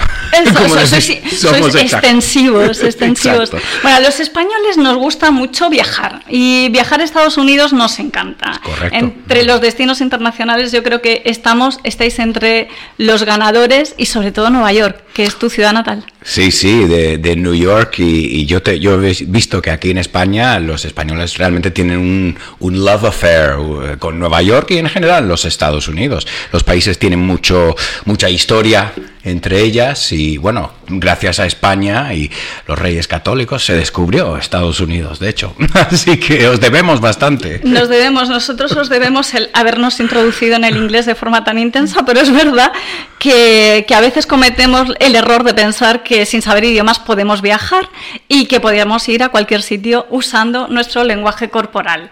Eh, me da la sensación, eh, yo he vivido en primera persona, que somos demasiado optimistas porque no es exactamente así.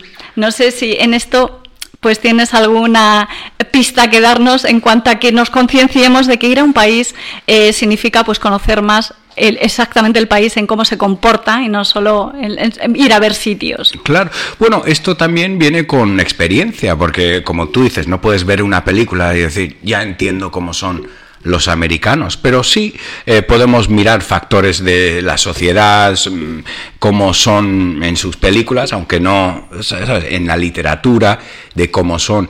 Y al final, pues los americanos, como ves, eh, somos muy de eh, gesticular, somos muy de, de hablar alto, pero luego hay temas con el espacio personal, que yo sé que mucha gente que viene aquí dice, los españoles habláis muy muy cerca a la cara y se, os acercáis y hay mucho más mm, toqueteo, no, no digo toqueteo en el sentido, Sí, pero digo, no estás hablando del eh, sobeteo que exacto, entendemos no el español.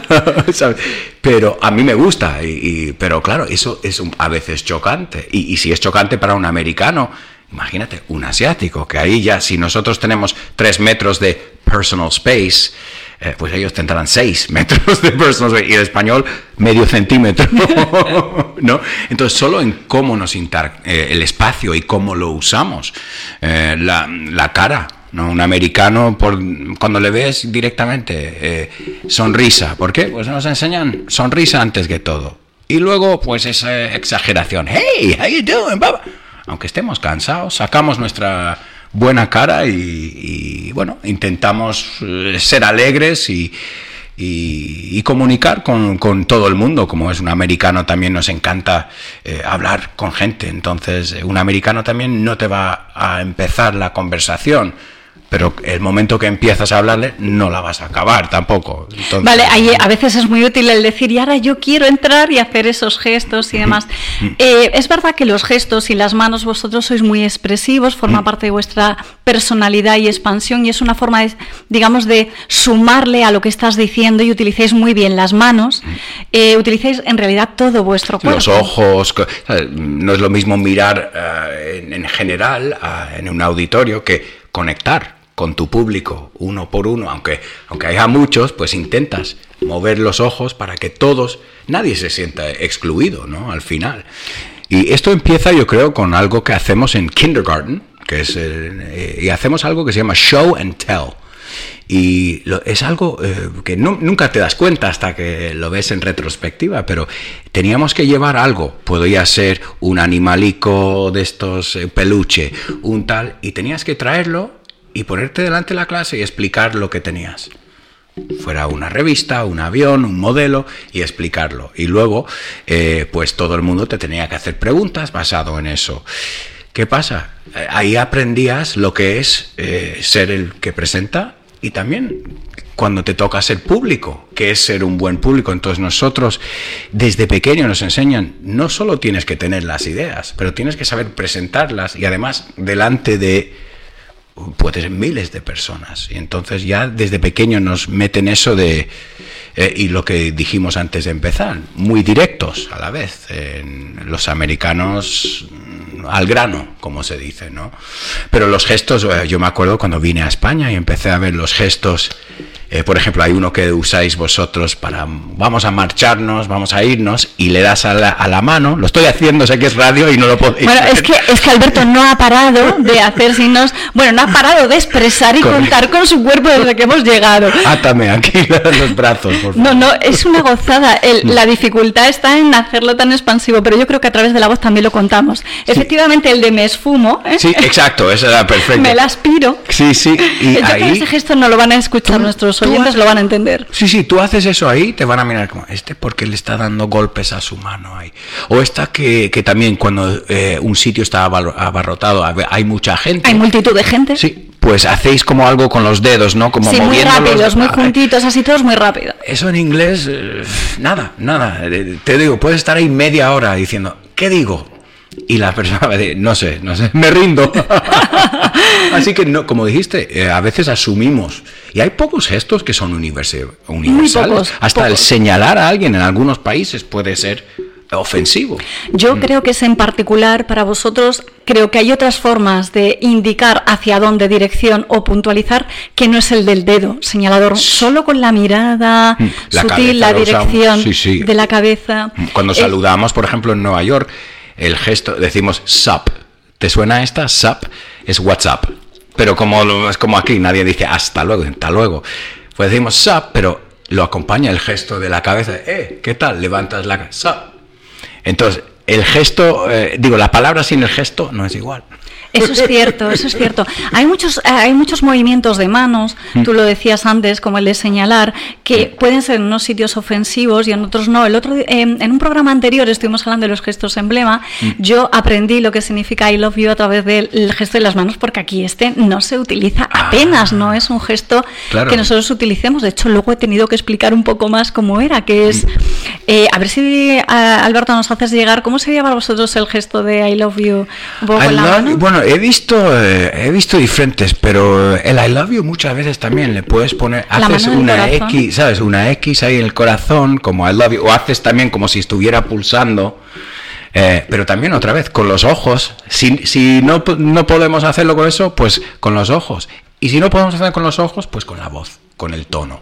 Con el tono. Que eso es, mm, no es, es más importante que las palabras, que lo sabes tú muy bien. Eso. Sí, yo creo que aquí es que se juntan pues todos los componentes de la comunicación no verbal a disposición de una personalidad que es la americana en la que sin duda valores como ser directos, lo cual implica pues una mirada más directa, Mm. eh, algo que no genere confusión, sino al, al lío, ¿no? Al foco, al point, Sí, sí. justo ahí a donde quiero ir y tu cuerpo va hacia allá sin necesidad de ser otra cosa que os caracteriza es el ser diplomáticamente correctos, es decir, Con- no groseros. Mandarte a tomar viento con una sonrisa. Sí, yo iba a ir ahí justo a la sonrisa, porque no hay americano que no sepa lucir una sonrisa. eh, es esa sonrisa social, Sí. pero que está tan interiorizada que queda muy natural. Lo hace, mi mujer dice, sois unos falsos, porque luego sois igual que todos. Digo, pero a ver, ante nada, aunque no, porque, a ver, no te cuesta nada sacar una sonrisa y de hecho a veces te lo devuelven y todo. Y vamos con eso, como que, de hecho yo creo que es, eh, seguro que te lo sabes, esta, que usas mucho menos eh, músculos de la cara para sonreír que ceñir, ¿cómo se dice? Sí, eh, fruncir el ceño, sí, que tienen que intervenir toda la parte de la, de frente, que la sonrisa, pues no. Entonces no la es así. sonrisa, a lo mejor por vagancia, pues nos cuesta menos.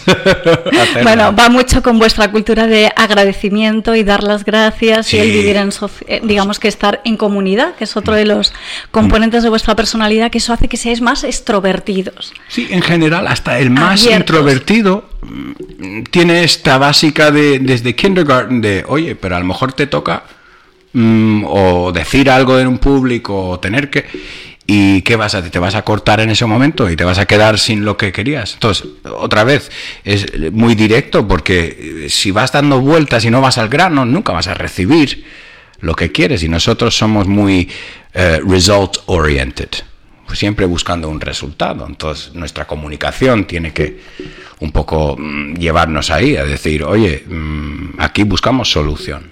Otro de los rasgos que yo veo que tenéis muy de desde pequeños Mm. eh, forma parte de esa personalidad abierta, directa, pero también es la de mm, gestionar vuestro propio espacio vital, lo decías al principio, y eso indica pues que aparte de que las distancias sociales con los demás quizás puedan ser mayores que las nuestras, Mm. lo que procuráis es llenar ese espacio. Exacto. O sea, si hay un vagón de metro, que es el ejemplo perfecto, que yo lo veo aquí, hay 10 personas y todos están en el mismo lado del vagón de metro. Y digo, esto nunca, nunca pasaría. Porque si hay sitio, casi lo calculan sin. Obviamente no te vas a poner a medir el espacio, pero se reparten para que cada uno tenga su sitio. Y aquí, que yo creo que otra vez, no estoy crítica, a mí me parece muy bien que los españoles son gente que dice, pues nos juntamos, si están todos ahí, vamos a juntarnos todos.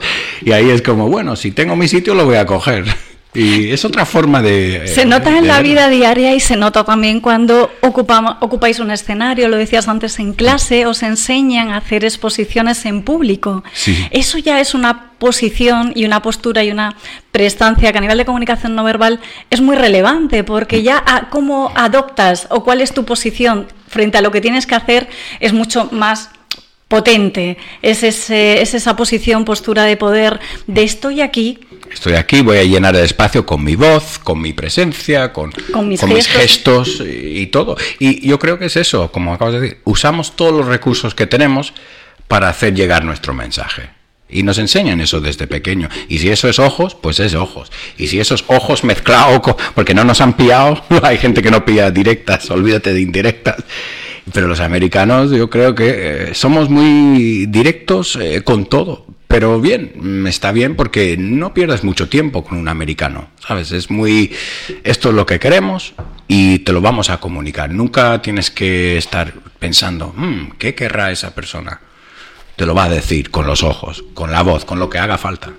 Muy bien, es, eh, es- es- son, son pistas muy interesantes porque efectivamente a veces andamos como no sé si interpretar o no, a veces es no interpretes, es lo que estás viendo. Sí, sí, sí, que claro, muchas veces como mucho está abierto la interpretación, pero si lo dices directísimo, pues no dejas mucho sitio para confundirse. Eh, hay unos momentos que a todos los españoles nos gustan porque aparte de las series, mm, yo creo que efectivamente nuestra parrilla televisiva es muy americana, muy norteamericana en concreto, y pero también nos gustan los grandes eventos en los cuales estáis y estáis de forma también muy presente. A ver, yo identifico, os identifico muchísimo con una personalidad muy orgullosa por el país, grandes eventos en los cuales el himno se nota hasta la posición que tenéis escuchando un himno, Sí, sí. eh, esa solemnidad, ese respeto, esa, esa postura ¿no? de, de orgullo que es muy potente Sí, y digamos que os da mucho empowerment, ¿no? Y Sí, porque al final tú piensas que si todos nos identificamos como americanos, y da igual el país, tú puedes haber nacido en China o en España, pero si tú vives ahí, tú eres americano. Y no tienes que perder, o sea, no pierdes lo que eres, tú eres español, pero te aceptamos y te cogemos como uno de los nuestros y, al final pues eso es empowering como acabas de decir porque si tú dices todos estamos remando en la misma dirección y todos un poco estamos eh, buscando lo mejor interés para nuestro país, para nuestro deporte, para nuestra televisión, pues al final tienes un poco eh, algo especial de, y, como es un país lleno de gente de, otros países, pues no solo es eh, los americanos son esto, los americanos tienes elementos alemanes, element- elementos de gente de África, entonces al final, ¿qué es un americano? Un americano es alguien que ha tenido que comunicar con todo tipo de gente y por eso lo hacemos directo, por eso eh, también en los deportes, como dices. Yo siempre digo a la gente, no te tiene que gustar deporte para ir a ver un partido de la NBA, te tiene que gustar el show. Porque antes que el deporte, antes que ver los uniformes, pues vas a oír música y los cheerleaders y regalando cosas al público. Y como empezamos, exagerado, todo a lo grande. Prefieren hacerlo a lo grande y luego mm, retraer, que empezar retraer un poco y y- decir, bueno, me he pasado. Que, le, que entrar flojo, entrar como... Ese factor de vergüenza que también decimos, ese factor de vergüenza que quizás el español lo utiliza más en su lenguaje corporal, más en ocasiones más retraído, que yo creo que esto ya va cambiando también, Sí. pero vosotros ya lo traéis como más interiorizado en cuanto a el error está ahí, no pasa nada, es Sí, empieza lo grande y luego ya si te tienes que retraer porque no es tu sitio, te vas, pero no empieces pequeño, Ahí empieza está. grande. Empieza por lo grande y luego Y pues, grandes sí. son, por ejemplo, grandes eventos como los Oscars, en los cuales una de las variables que no hemos tocado hasta ahora y es Mm. quizás la apariencia dentro de la comunicación no verbal es vuestra apariencia. Sí, sí. Entonces, es verdad que a diario a lo mejor no os preocupáis en exceso en vuestra tal, pero cuando llegan los grandes momentos, la Ahí estamos cumpliendo y dando la cara. tiene mucho no es solo los eventos de bodas y demás, sino momentos en los cuales hay que exponerse, hacéis también esa expresión de color y ostentación, Sí, es digamos muy importante la imagen. eh, Importante la imagen, Sí, para nosotros, hombre, no somos gente, no me gusta que somos gente poco profunda, pero la imagen para nosotros es, bueno, piensa en una empresa. ¿Cu- ¿Cuán importante es la imagen de una empresa? Pues los, nosotros lo vemos casi en nuestro país como una empresa y somos el equipo de marketing y tenemos que vender nuestra empresa por ahí. Y bueno, por ahora parece que lo estamos haciendo. Bueno, nuestro presidente no sé cómo lo vende, pero eso es otra conversación. Ese es otro programa. Pero, hombre, nosotros Si también que somos embajadores de Si tuviésemos que país. analizar a Trump, necesitamos varios programas a Sí, nivel de sí. comunicación no verbal. Es interesantísimo. Es muy interesante. Digo esa palabra por no decir otra. ¿Ves? Ahí está el Singular. politically correct ahí. Vamos a dejar el singular, el, eh, él es singular y, y- y Me particular. gusta, singular. Vamos a dejarlo en singular. Sí. Eh, pues yo creo que hemos dado un poco unas pinceladas generales de todas las áreas de la comunicación no verbal que nos distinguen. Mm. Y yo me quedo con el mensaje de, de que hay un componente, lógicamente, de generaciones anteriores que tú lo llevas viendo en tus padres y ejemplo y demás, y que en la escuela se estudia Mm. toda esta parte del comportamiento no verbal, en el cual todavía los españoles quizás estamos pues empezando y no estamos todavía sacándole el partido Mm. Sí. que, que merece la pena. El, el mayor problema eh, que noto aquí eh, acerca del inglés, que es mi negocio, yo, yo me dedico al inglés, es mucha gente habla mucho mejor de lo que quiere, de lo que eh, demuestran. Y no hablan más por miedo de equivocarse, de por la vergüenza, como dices. Un americano pensaría, pues entonces nunca voy a hablar. Entonces, ¿cómo voy a aprender? Pues tengo que caerme, tengo que equivocarme. Y el español, ¿y qué si me equivoco? Y yo siempre digo, pues te cortan un dedo. Que no pasa nada, no te va a nadie, nadie. Y si alguien se ríe de ti porque te equivocas hablando un idioma que no es tuyo, no quieres estar hablando con esa persona. O sea, todo el mundo, nosotros tenemos también la idea que todo el mundo quiere que lo hagas bien. Nadie está ahí en el público diciendo, esto le va a cagar.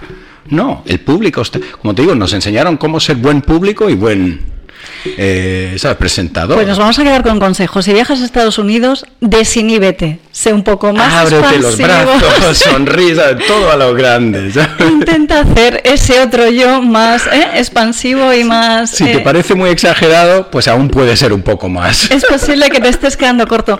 Pues muchísimas gracias Alberto por este tiempo compartido, para acercarnos más la cultura americana a nuestro, a nuestro día a día y bueno, ya ganas de viajar para ser más expansivo. Ah, Eso es, eso es. La única, lo que te trae eso es experiencia, así que visita nuestro país. USA. Nos quedamos con eso. Espero verte en el próximo, en otros próximos programas Seguro. para seguir hablando de esto. Que, Muchas gracias. que hemos dejado aquí muchos temas para hablar. Hombre, hay muchísimo que hablar y bueno, lo se- seguro que volve- vuelvo otro día porque me lo he pasado muy bien aquí con vosotros. Pues eso es lo importante. Así que a todos nuestros oyentes, pues nos escuchamos ya en el próximo programa, que será el número 8. Pero de momento, escuchen este sitio muy interesante con Alberto Alonso. ¿En qué me cuentas voy? ¿Qué me cuentas, buddy? ¿Qué me cuentas, buddy? Las claves silenciosas de la comunicación no verbal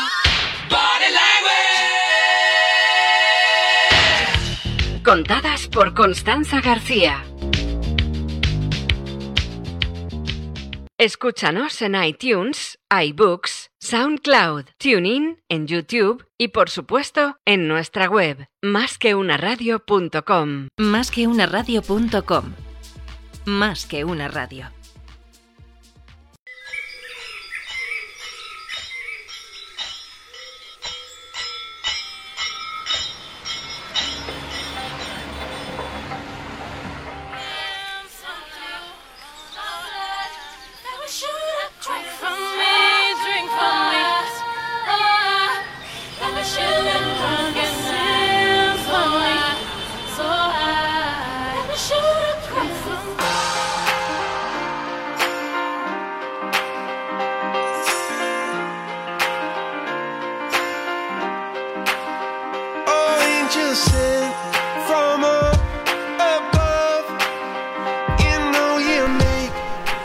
Seguimos, seguimos en directo, queridos amigos, 11.56 de este día 6 de febrero del 2020. Estamos cerquita de las 12 en esta radio. No hacemos parada del Ángelus, que lo sepáis. No, no suele ser habitual dentro de nuestra eh, programación, ¿verdad, Conchi? Pues no, ¿Alguna vez has rezado tú el Ángelus, Conchi? no, Nunca. nunca. Ostras, pues yo en mi colegio que era de curas a las 12, taca, ta, ¿Y parabais para rezarlo, sí? Se paraba para rezar el Ángelus a las 12 en punto. Otra cosa es que yo lo rezase, porque yo siempre he estado difuso. Estamos pensando en tus cosas, ¿no? siempre, Siempre, o sea, hay una, una- una mente que jamás ha podido parar y mientras estaban todos ahí con el rezo yo estaba pensando, claro, y si cojo esto y lo meto aquí, hago una reacción química, pues puedo explotar este baúl Y los demás rezando, y ¿no? los demás rezando. Y siempre venía el cura señor Vega, eh, se centra y yo, sí, sí, sí. Estoy pensando para, rezando para adentro, ¿no? No, yo nunca he sido muy de rezar y la verdad que ir a un colegio de curas tampoco te convierte ni en católico, apostólico ni romano, porque bueno, yo la verdad es que ni dejo ni dejo de creer, ni creo ni dejo de creer. Respeto a todo el mundo, ¿eh? absolutamente a todo el mundo. Pero para que veas que luego no existe, como mucha gente nos cree o nos hace creer que existe el lavado de cerebro, para nada. Pero para nada, pero en ningún sector yo creo, ¿eh?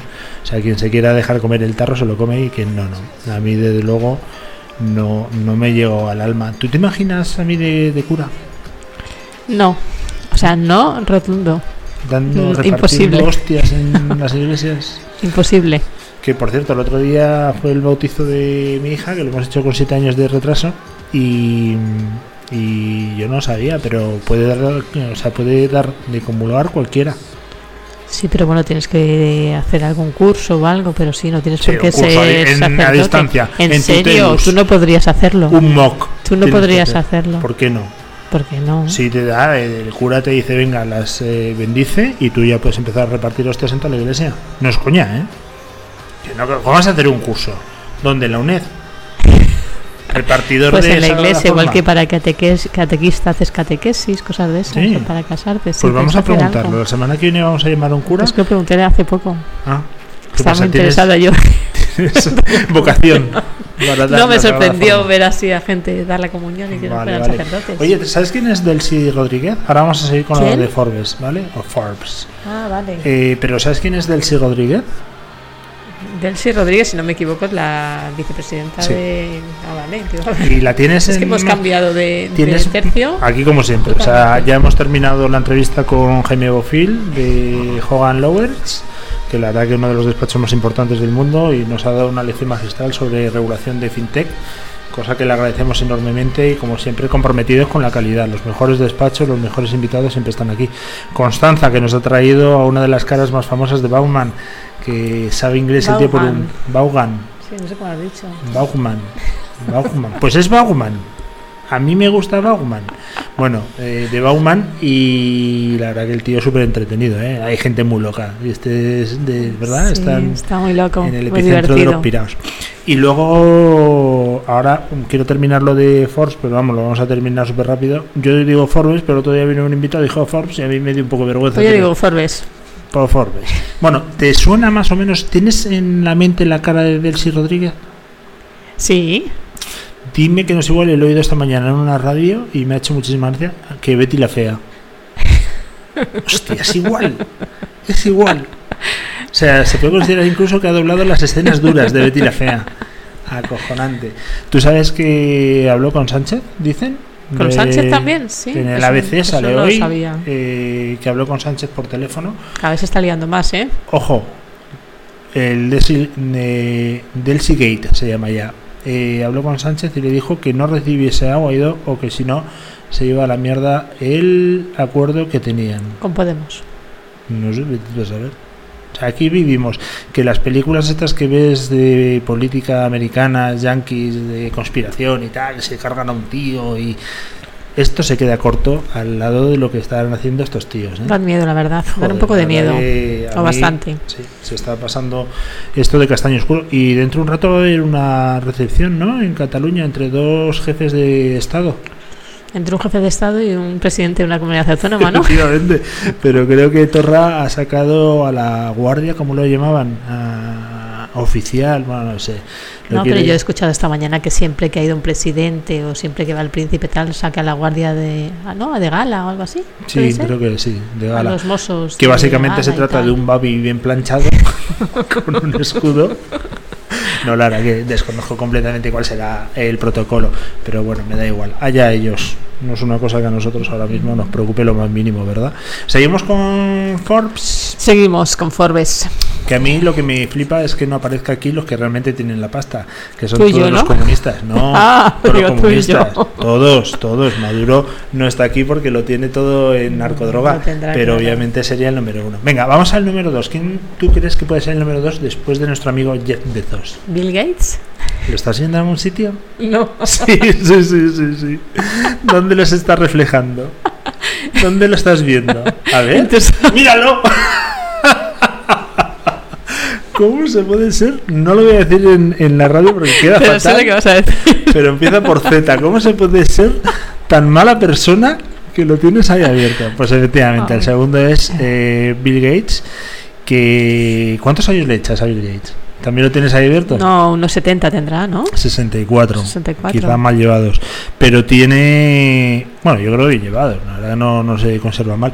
Tiene 109 mil millones de dólares, ¿vale? Aquí siempre se habla de 109 billones de dólares, Sí, pero pero- los billones americanos. ¿Por qué? ¿Tú sabes por qué los billones americanos son diferentes a los billones no, europeos? No lo sé. Y además genera una confusión que me Sí, parece completamente absurda. es- es lo Pero bueno, mismo. 109 mil millones, que yo con eso te digo una cosa, yo con eso tapaba algunos agujeros y el resto que espere. O sea, ahí te digo yo el nivel de deuda que tengo. ¿El tercero quién es? ¿Es un francés? Nadie, claro, porque tú eres de otra lista. Estamos hablando de mi lista. Por ahora la tuya no sirve. El tercero en Forbes es un francés que tiene 70 años y tiene 106 mil millones de euros. de Bernard dólares, este Arnault. caso. Sí, Ah, yo tengo aquí Warren Buffett. Warren Buffett. Warren Buffett será cuando vas a un hotel Warren y te ponen eh, pues un buffet libre que puedes coger donuts, puedes coger cereales y te pones hasta Pues te lo juro que toda la vida le he llamado Buffett. sí. Bueno, tampoco hablamos de mucha gente, de- con mucha gente de este Ay, hombre, pero. Dios mío, Warren Buffett. Warren Yo- Buffett, perdón. Vale, Warren Buffett. Pero no, el tercero es Bernard Arnault, que este es el del conglomerado francés de moda lujo eh, LVMH, que es eh, Louis Vuitton. Louis Vuitton, ¿no? De- tiene más de 70 marcas. Me parece que está dentro también L'Oreal, bueno, es un- una pasada. Tiene todas las marcas de lujo. Eh, es que no quiero decir datos sin saber, la verdad, pero bueno, que, que el tercero un francés. El cuarto nos vamos a tu amigo Warren, según tu Buffett, que es el que sirve los catering en los hoteles. Pues sí. Este tío tiene 87 mil millones de, de dólares en una compañía que es Berkshire Hathaway, que mi mujer trabaja ahí. ¿Mm? Trabaja desde hace un mes. Entonces, eh, digo, bueno, a ver si te pega A ver si algo. pega algo, ¿no? Reparte A este ver si hombre nos bien. pega algo y, y ganamos algo de dinerillo, porque, jolín. Eh, 89 años tiene, que yo también te digo una cosa, tener 89 años y seguir trabajando me parece eh, absolutamente demencial. Ole No, es por porque Warren. le gusta, porque No. disfruta de lo que hace. Bueno, pero vamos a ver, tienes 89 años, en algún momento tendrás que dejar de trabajar y dedicarte a disfrutar Bueno, la fortuna un que has amasado durante todos estos años. ¿Sabes cuál es el principal? eh, yo me he leído muchos libros de este tío y su forma de, de invertir, ¿sabes cuál? Es muy sencilla, ¿eh? tiene un eslogan y una forma de hacerlo súper sencillo, porque prácticamente está lo que se dedica simplemente son inversiones. Sí, es tiene un fondo es e invierte. básicamente. Por eso no he invertido en más que una radio, pues sabe que para perder dinero, pues no está. Eh, ¿En qué invierte este tío? No lo sé. ¿En qué? Tiene 89 tacos y dice que solo invierte en aquello que conoce. Por eso es uno de los máximos accionistas de Coca-Cola y de todo aquello que es mundano, eh, tomates Heinz. Es muy de inteligente eso. Claro, porque dice, yo las nuevas tecnologías me parece que sí, que está fenomenal, súper disruptivo, pero no las entiendo. Y si yo no lo entiendo, yo no invierto. Y siempre, por supuesto, a largo plazo. Él mete dinero y jamás ve una rentabilidad más allá o antes de los siete años. Con lo cual no vive nervioso y a la larga siempre se ve que el índice en bolsa supera el, bueno, pues en siete años siempre supera la inversión inicial. Tienes el ordenador, hija, llena de, de- de polvo. Esto es un asco, ¿eh? hay que pasar un pañito. Bueno, eh, más cosas. Este tío eh, es un experto en comprar a la baja. Siempre dice que en el momento que el mercado baja es cuando hay que comprar y no le falta razón. Es que no le falta razón, lo que pasa es que hay que tener el temple, ¿no? Para... Bueno, y también 89 mil millones de euros Claro, en el si bolsillo. para pierdes decir, un par de ellos, si tampoco pasa nada. hoy 100 millones, pues mira, mala suerte. En el número 4, número 5, perdona, tenemos a un español. ¿Quién puede ser? Pues Amancio Ortega. Amancio Ortega, que todos los progres le critican mogollón porque de los 77 mil millones de dólares que tiene, o está estimada su fortuna, que además crece cada día, eh, opinan que todo lo tenían que donar para que Pablo Iglesias pues tenga más servicio, se compre más parcelas y tenga Claro. más casas. Que este trabaje para que Pablo Iglesias lo disfrute, ¿no? Para Pues mí, vamos, es un honor tener este Ojalá hombre. tuviésemos 200.000 Amancios Ortegas. Ojalá. Es una persona que digna de todo el respeto y nos alegramos un montón. En el número 6 aparece el primer tecnólogo. Ojo. Bueno, vamos a ver, Amazon yo lo he calificado, es verdad que es un e-commerce, pero es una tienda como el corte inglés. Eh, aquí ya nos vamos a tecnología pura y dura, en el número 6. Tanto que está la tecnología. No, no busques en tu sitio porque tú has buscado en otro lado que no tiene nada que He ver. buscado en un enlace que me has pasado tú, pero ¿Ah, debe sí? ser el enlace malo. Ah, pues yo he el enlace bueno. El número 6 es eh, un tal Mark Zuckerberg. ¿Te suena? Sí, claro que me suena. Es que yo tengo un par de ellos antes, pero bueno, vale. Este es el fundador y CEO de Facebook. Sí. Cara libro. ¿Sabes eh, cuántos años tiene? 34. Y con 34 años, ¿sabes cuánto dinero tiene? No. 76 mil millones de dólares. ¿Qué te parece? Pues muy bien, o sea, quiero decir muy bien, muy admirable también. ¿Cuántos lujos te puedes permitir? Con ese dinero, todos. ¿Cuántas veces al día utilizas cosas de Zuckerberg? Facebook. Ah, bueno, el WhatsApp, ¿no? Es Facebook, WhatsApp, Instagram, Todos los días. todos los días, ¿no? Todos los días, Porque a sepas todas que estás horas. haciendo todos los días rico a este tío. Que me hace mucha gracia. Yo dice que tiene una estética muy definida. Aquí en la Sí. foto que le estoy viendo aparece con un traje chata. Sería el día que fue al Congreso a declarar por todo el tema de los datos. Pero este sí siempre va con una camiseta gris y una sudadera Sí. azul. Dice que cada camiseta gris de esas que en Primark las tienes por un pavo le cuesta 200. Bueno, tiene pasta, ¿no? Sí, tampoco creo que lo note mucho en su Y ojo, patrimonio. es lo típico que cuando tienes poca ropa dices, no, es que tengo mucho de lo mismo. A lo mejor una camiseta. y el hombre no tiene 400. Pero bueno, se ha hecho una marca el tío. En el número 7, otro que viene, este sí que es tecnológico, puro y duro. Puro y duro. Y aunque la gente no lo sepa, prácticamente todos los días está haciendo una cosa basada en su tecnología. Tiene una cara así como si lo hubiesen estirado un poco o como si vas en el AVI y sacas la cabeza por la ventanilla, que se te pondría un poco echada hacia atrás, ¿sabes lo que te digo? Sí. Pues este es eh, ni más ni menos que ¿Puede ser Larry Ellison? ¿Puede ser? Bien, Larry Ellison, también conocido eh, en los sectores más familiares como Larry Ellison. Eh, ¿Qué ha hecho este hombre? ¿Es el fundador de Oracle? Muy Oracle, bien. sí. Que es mm, básicamente, ¿sabes lo que es? Una compañía de software que se dedica a bases de datos. Es lo, lo que empezó. Bases de datos a la bestia y es lo que utilizan el 100%, por ejemplo, de los bancos, y cualquier compañía eléctrica. Es decir, que tú cuando entras en tu banco para hacer una transferencia todos los días o para comprobar tu saldo, que cada día es más menguante, pues estás utilizando la tecnología de este señor, que lo sepas. El número 8 tenemos un hispano, Ah, Carlos Slim. Carlos Slim. Eh, Slim en inglés significa ¿Eh? Slim, ¿qué significa en inglés? Delgado. Este no es, no hace honor a su. No, no, bueno. Otro que tiene 79 años, que tiene 63 mil millones y que no deja de trabajar. De hecho, creo, espera un segundo, sigue tú. De hecho, creo. ¿Sabes que esto me lo hicieron a mí en una radio? ¿El qué? Eh, me hicieron una entrevista una vez y, y, bueno, pues estamos en un estudio muy pequeñito, vamos, al lado de este era minúsculo, era como una, una encerrona de estudio. Pero bueno, estábamos ahí y estaba la persona me estaba haciendo la entrevista y yo. Pues le entró una llamada que debía ser la, la, la leche de importante, o sea, de esas de vida o muerte, y es que no me dijo ni me voy. Me eh, cogió el teléfono, salió corriendo como un loco y me dejó solo en el estudio, en directo. ¿Y tú hablando solo allí? Perdona, es que mi pregunta ya estaba terminando, o sea, es decir, yo ya estaba terminando y el tío no aparecía. Yo, bueno, claro. También hay que verlo desde un punto, no lo pasa peor en mi vida. Cuando vino casi lo mato, lógicamente. Bueno, pues vamos a lo que vamos. Este eh, tiene una empresa de telecomunicaciones, pero que ya se ha expandido a 400.000 sectores más. ¿Y qué ha comprado este tío recientemente en España? Que se ha metido a cuchillo. Metro Acesa.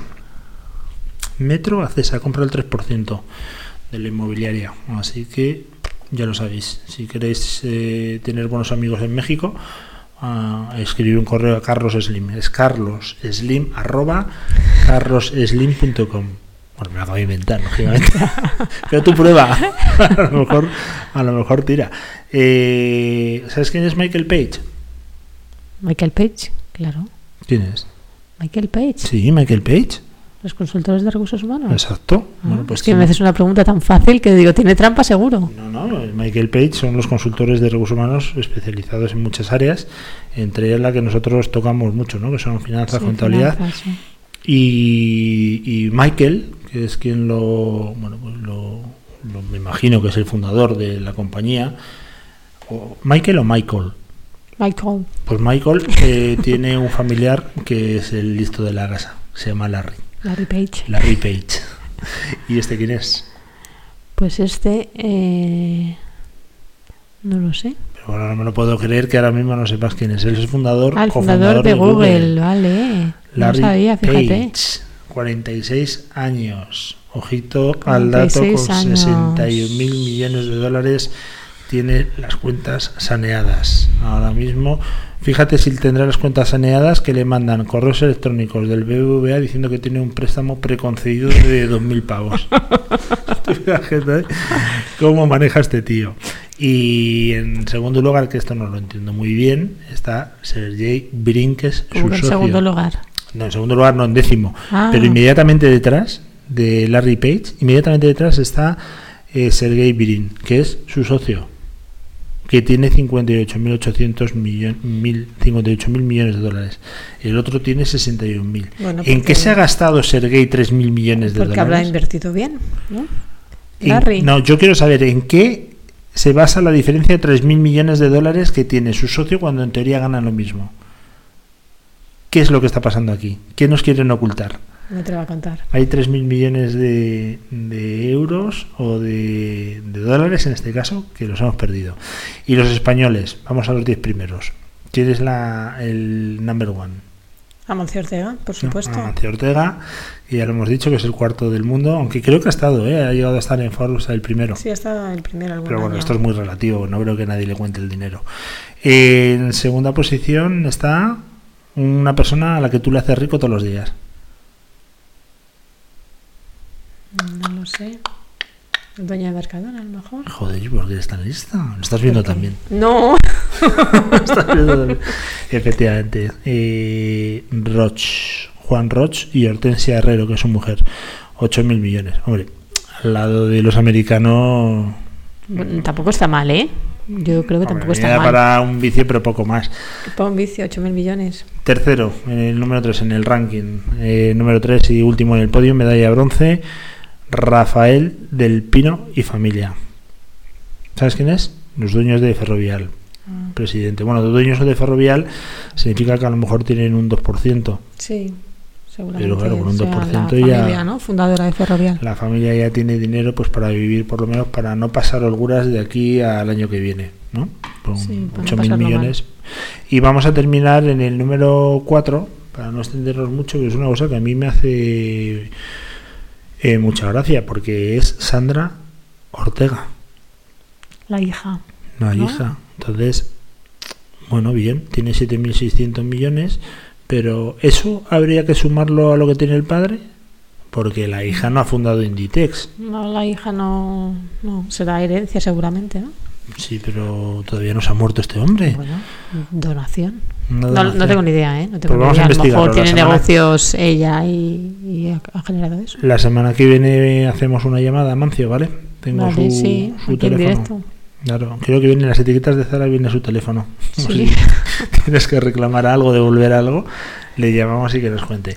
Bueno, ahora quién viene, porque nosotros terminamos ya, después de este eh, recorrido por los tíos más ricos del mundo, para que nos quedemos con mal cuerpo y sepamos lo pobres que somos y lo mucho que trabajamos. ¿Quién viene ahora? Ahora viene Finanzas y Seguros 360 con Pablo Gorgel. y que va a hablar de CH Salud, que Sí. es una póliza de seguro de salud que la verdad te recomiendo un montón porque tú lo te decía ayer, creo que te lo comentaba, que es una roca y es un bueno pues una póliza súper económica pero que te cubre todo con un precio muy muy bajo pero con todos los servicios que puede tener cualquier póliza y unos precios ya acordados con todas las eh, especialistas y médicos. Así que a las doce y media ¿eh? empezamos. Nosotros nos vamos a despedir ya porque tenemos ahora un curso, ¿verdad? De, un curso de, ¿de qué? De, qué cómo funciona un micro para que no se oiga como si estuviera en el baño. Efectivamente, de cómo enganchar un micro, mira que es fácil.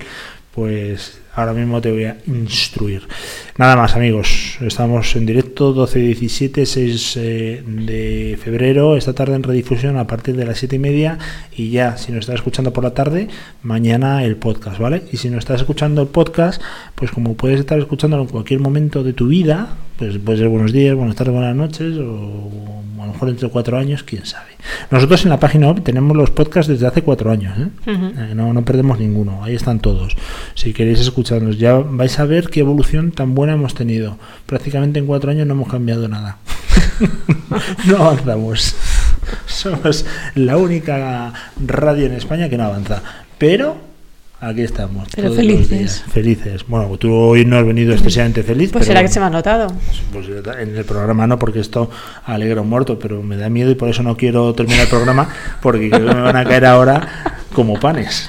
Pero bueno, que nos vamos. 12-18, amigos, les habló con Chiburgos. ¿Y Luis Vega? Nos vemos el lunes sin falta porque mañana nosotros los viernes hacemos fiesta, pero nos tenéis en los podcasts y nos tenéis en la página web, ¿vale? Hasta mañana. Hasta mañana. Hasta el lunes. Hasta el lunes. Always look on the bright side of life. Always look on the light side of life. If life seems jolly rotten, there's something you've forgotten. And that's to laugh and smile and dance and sing.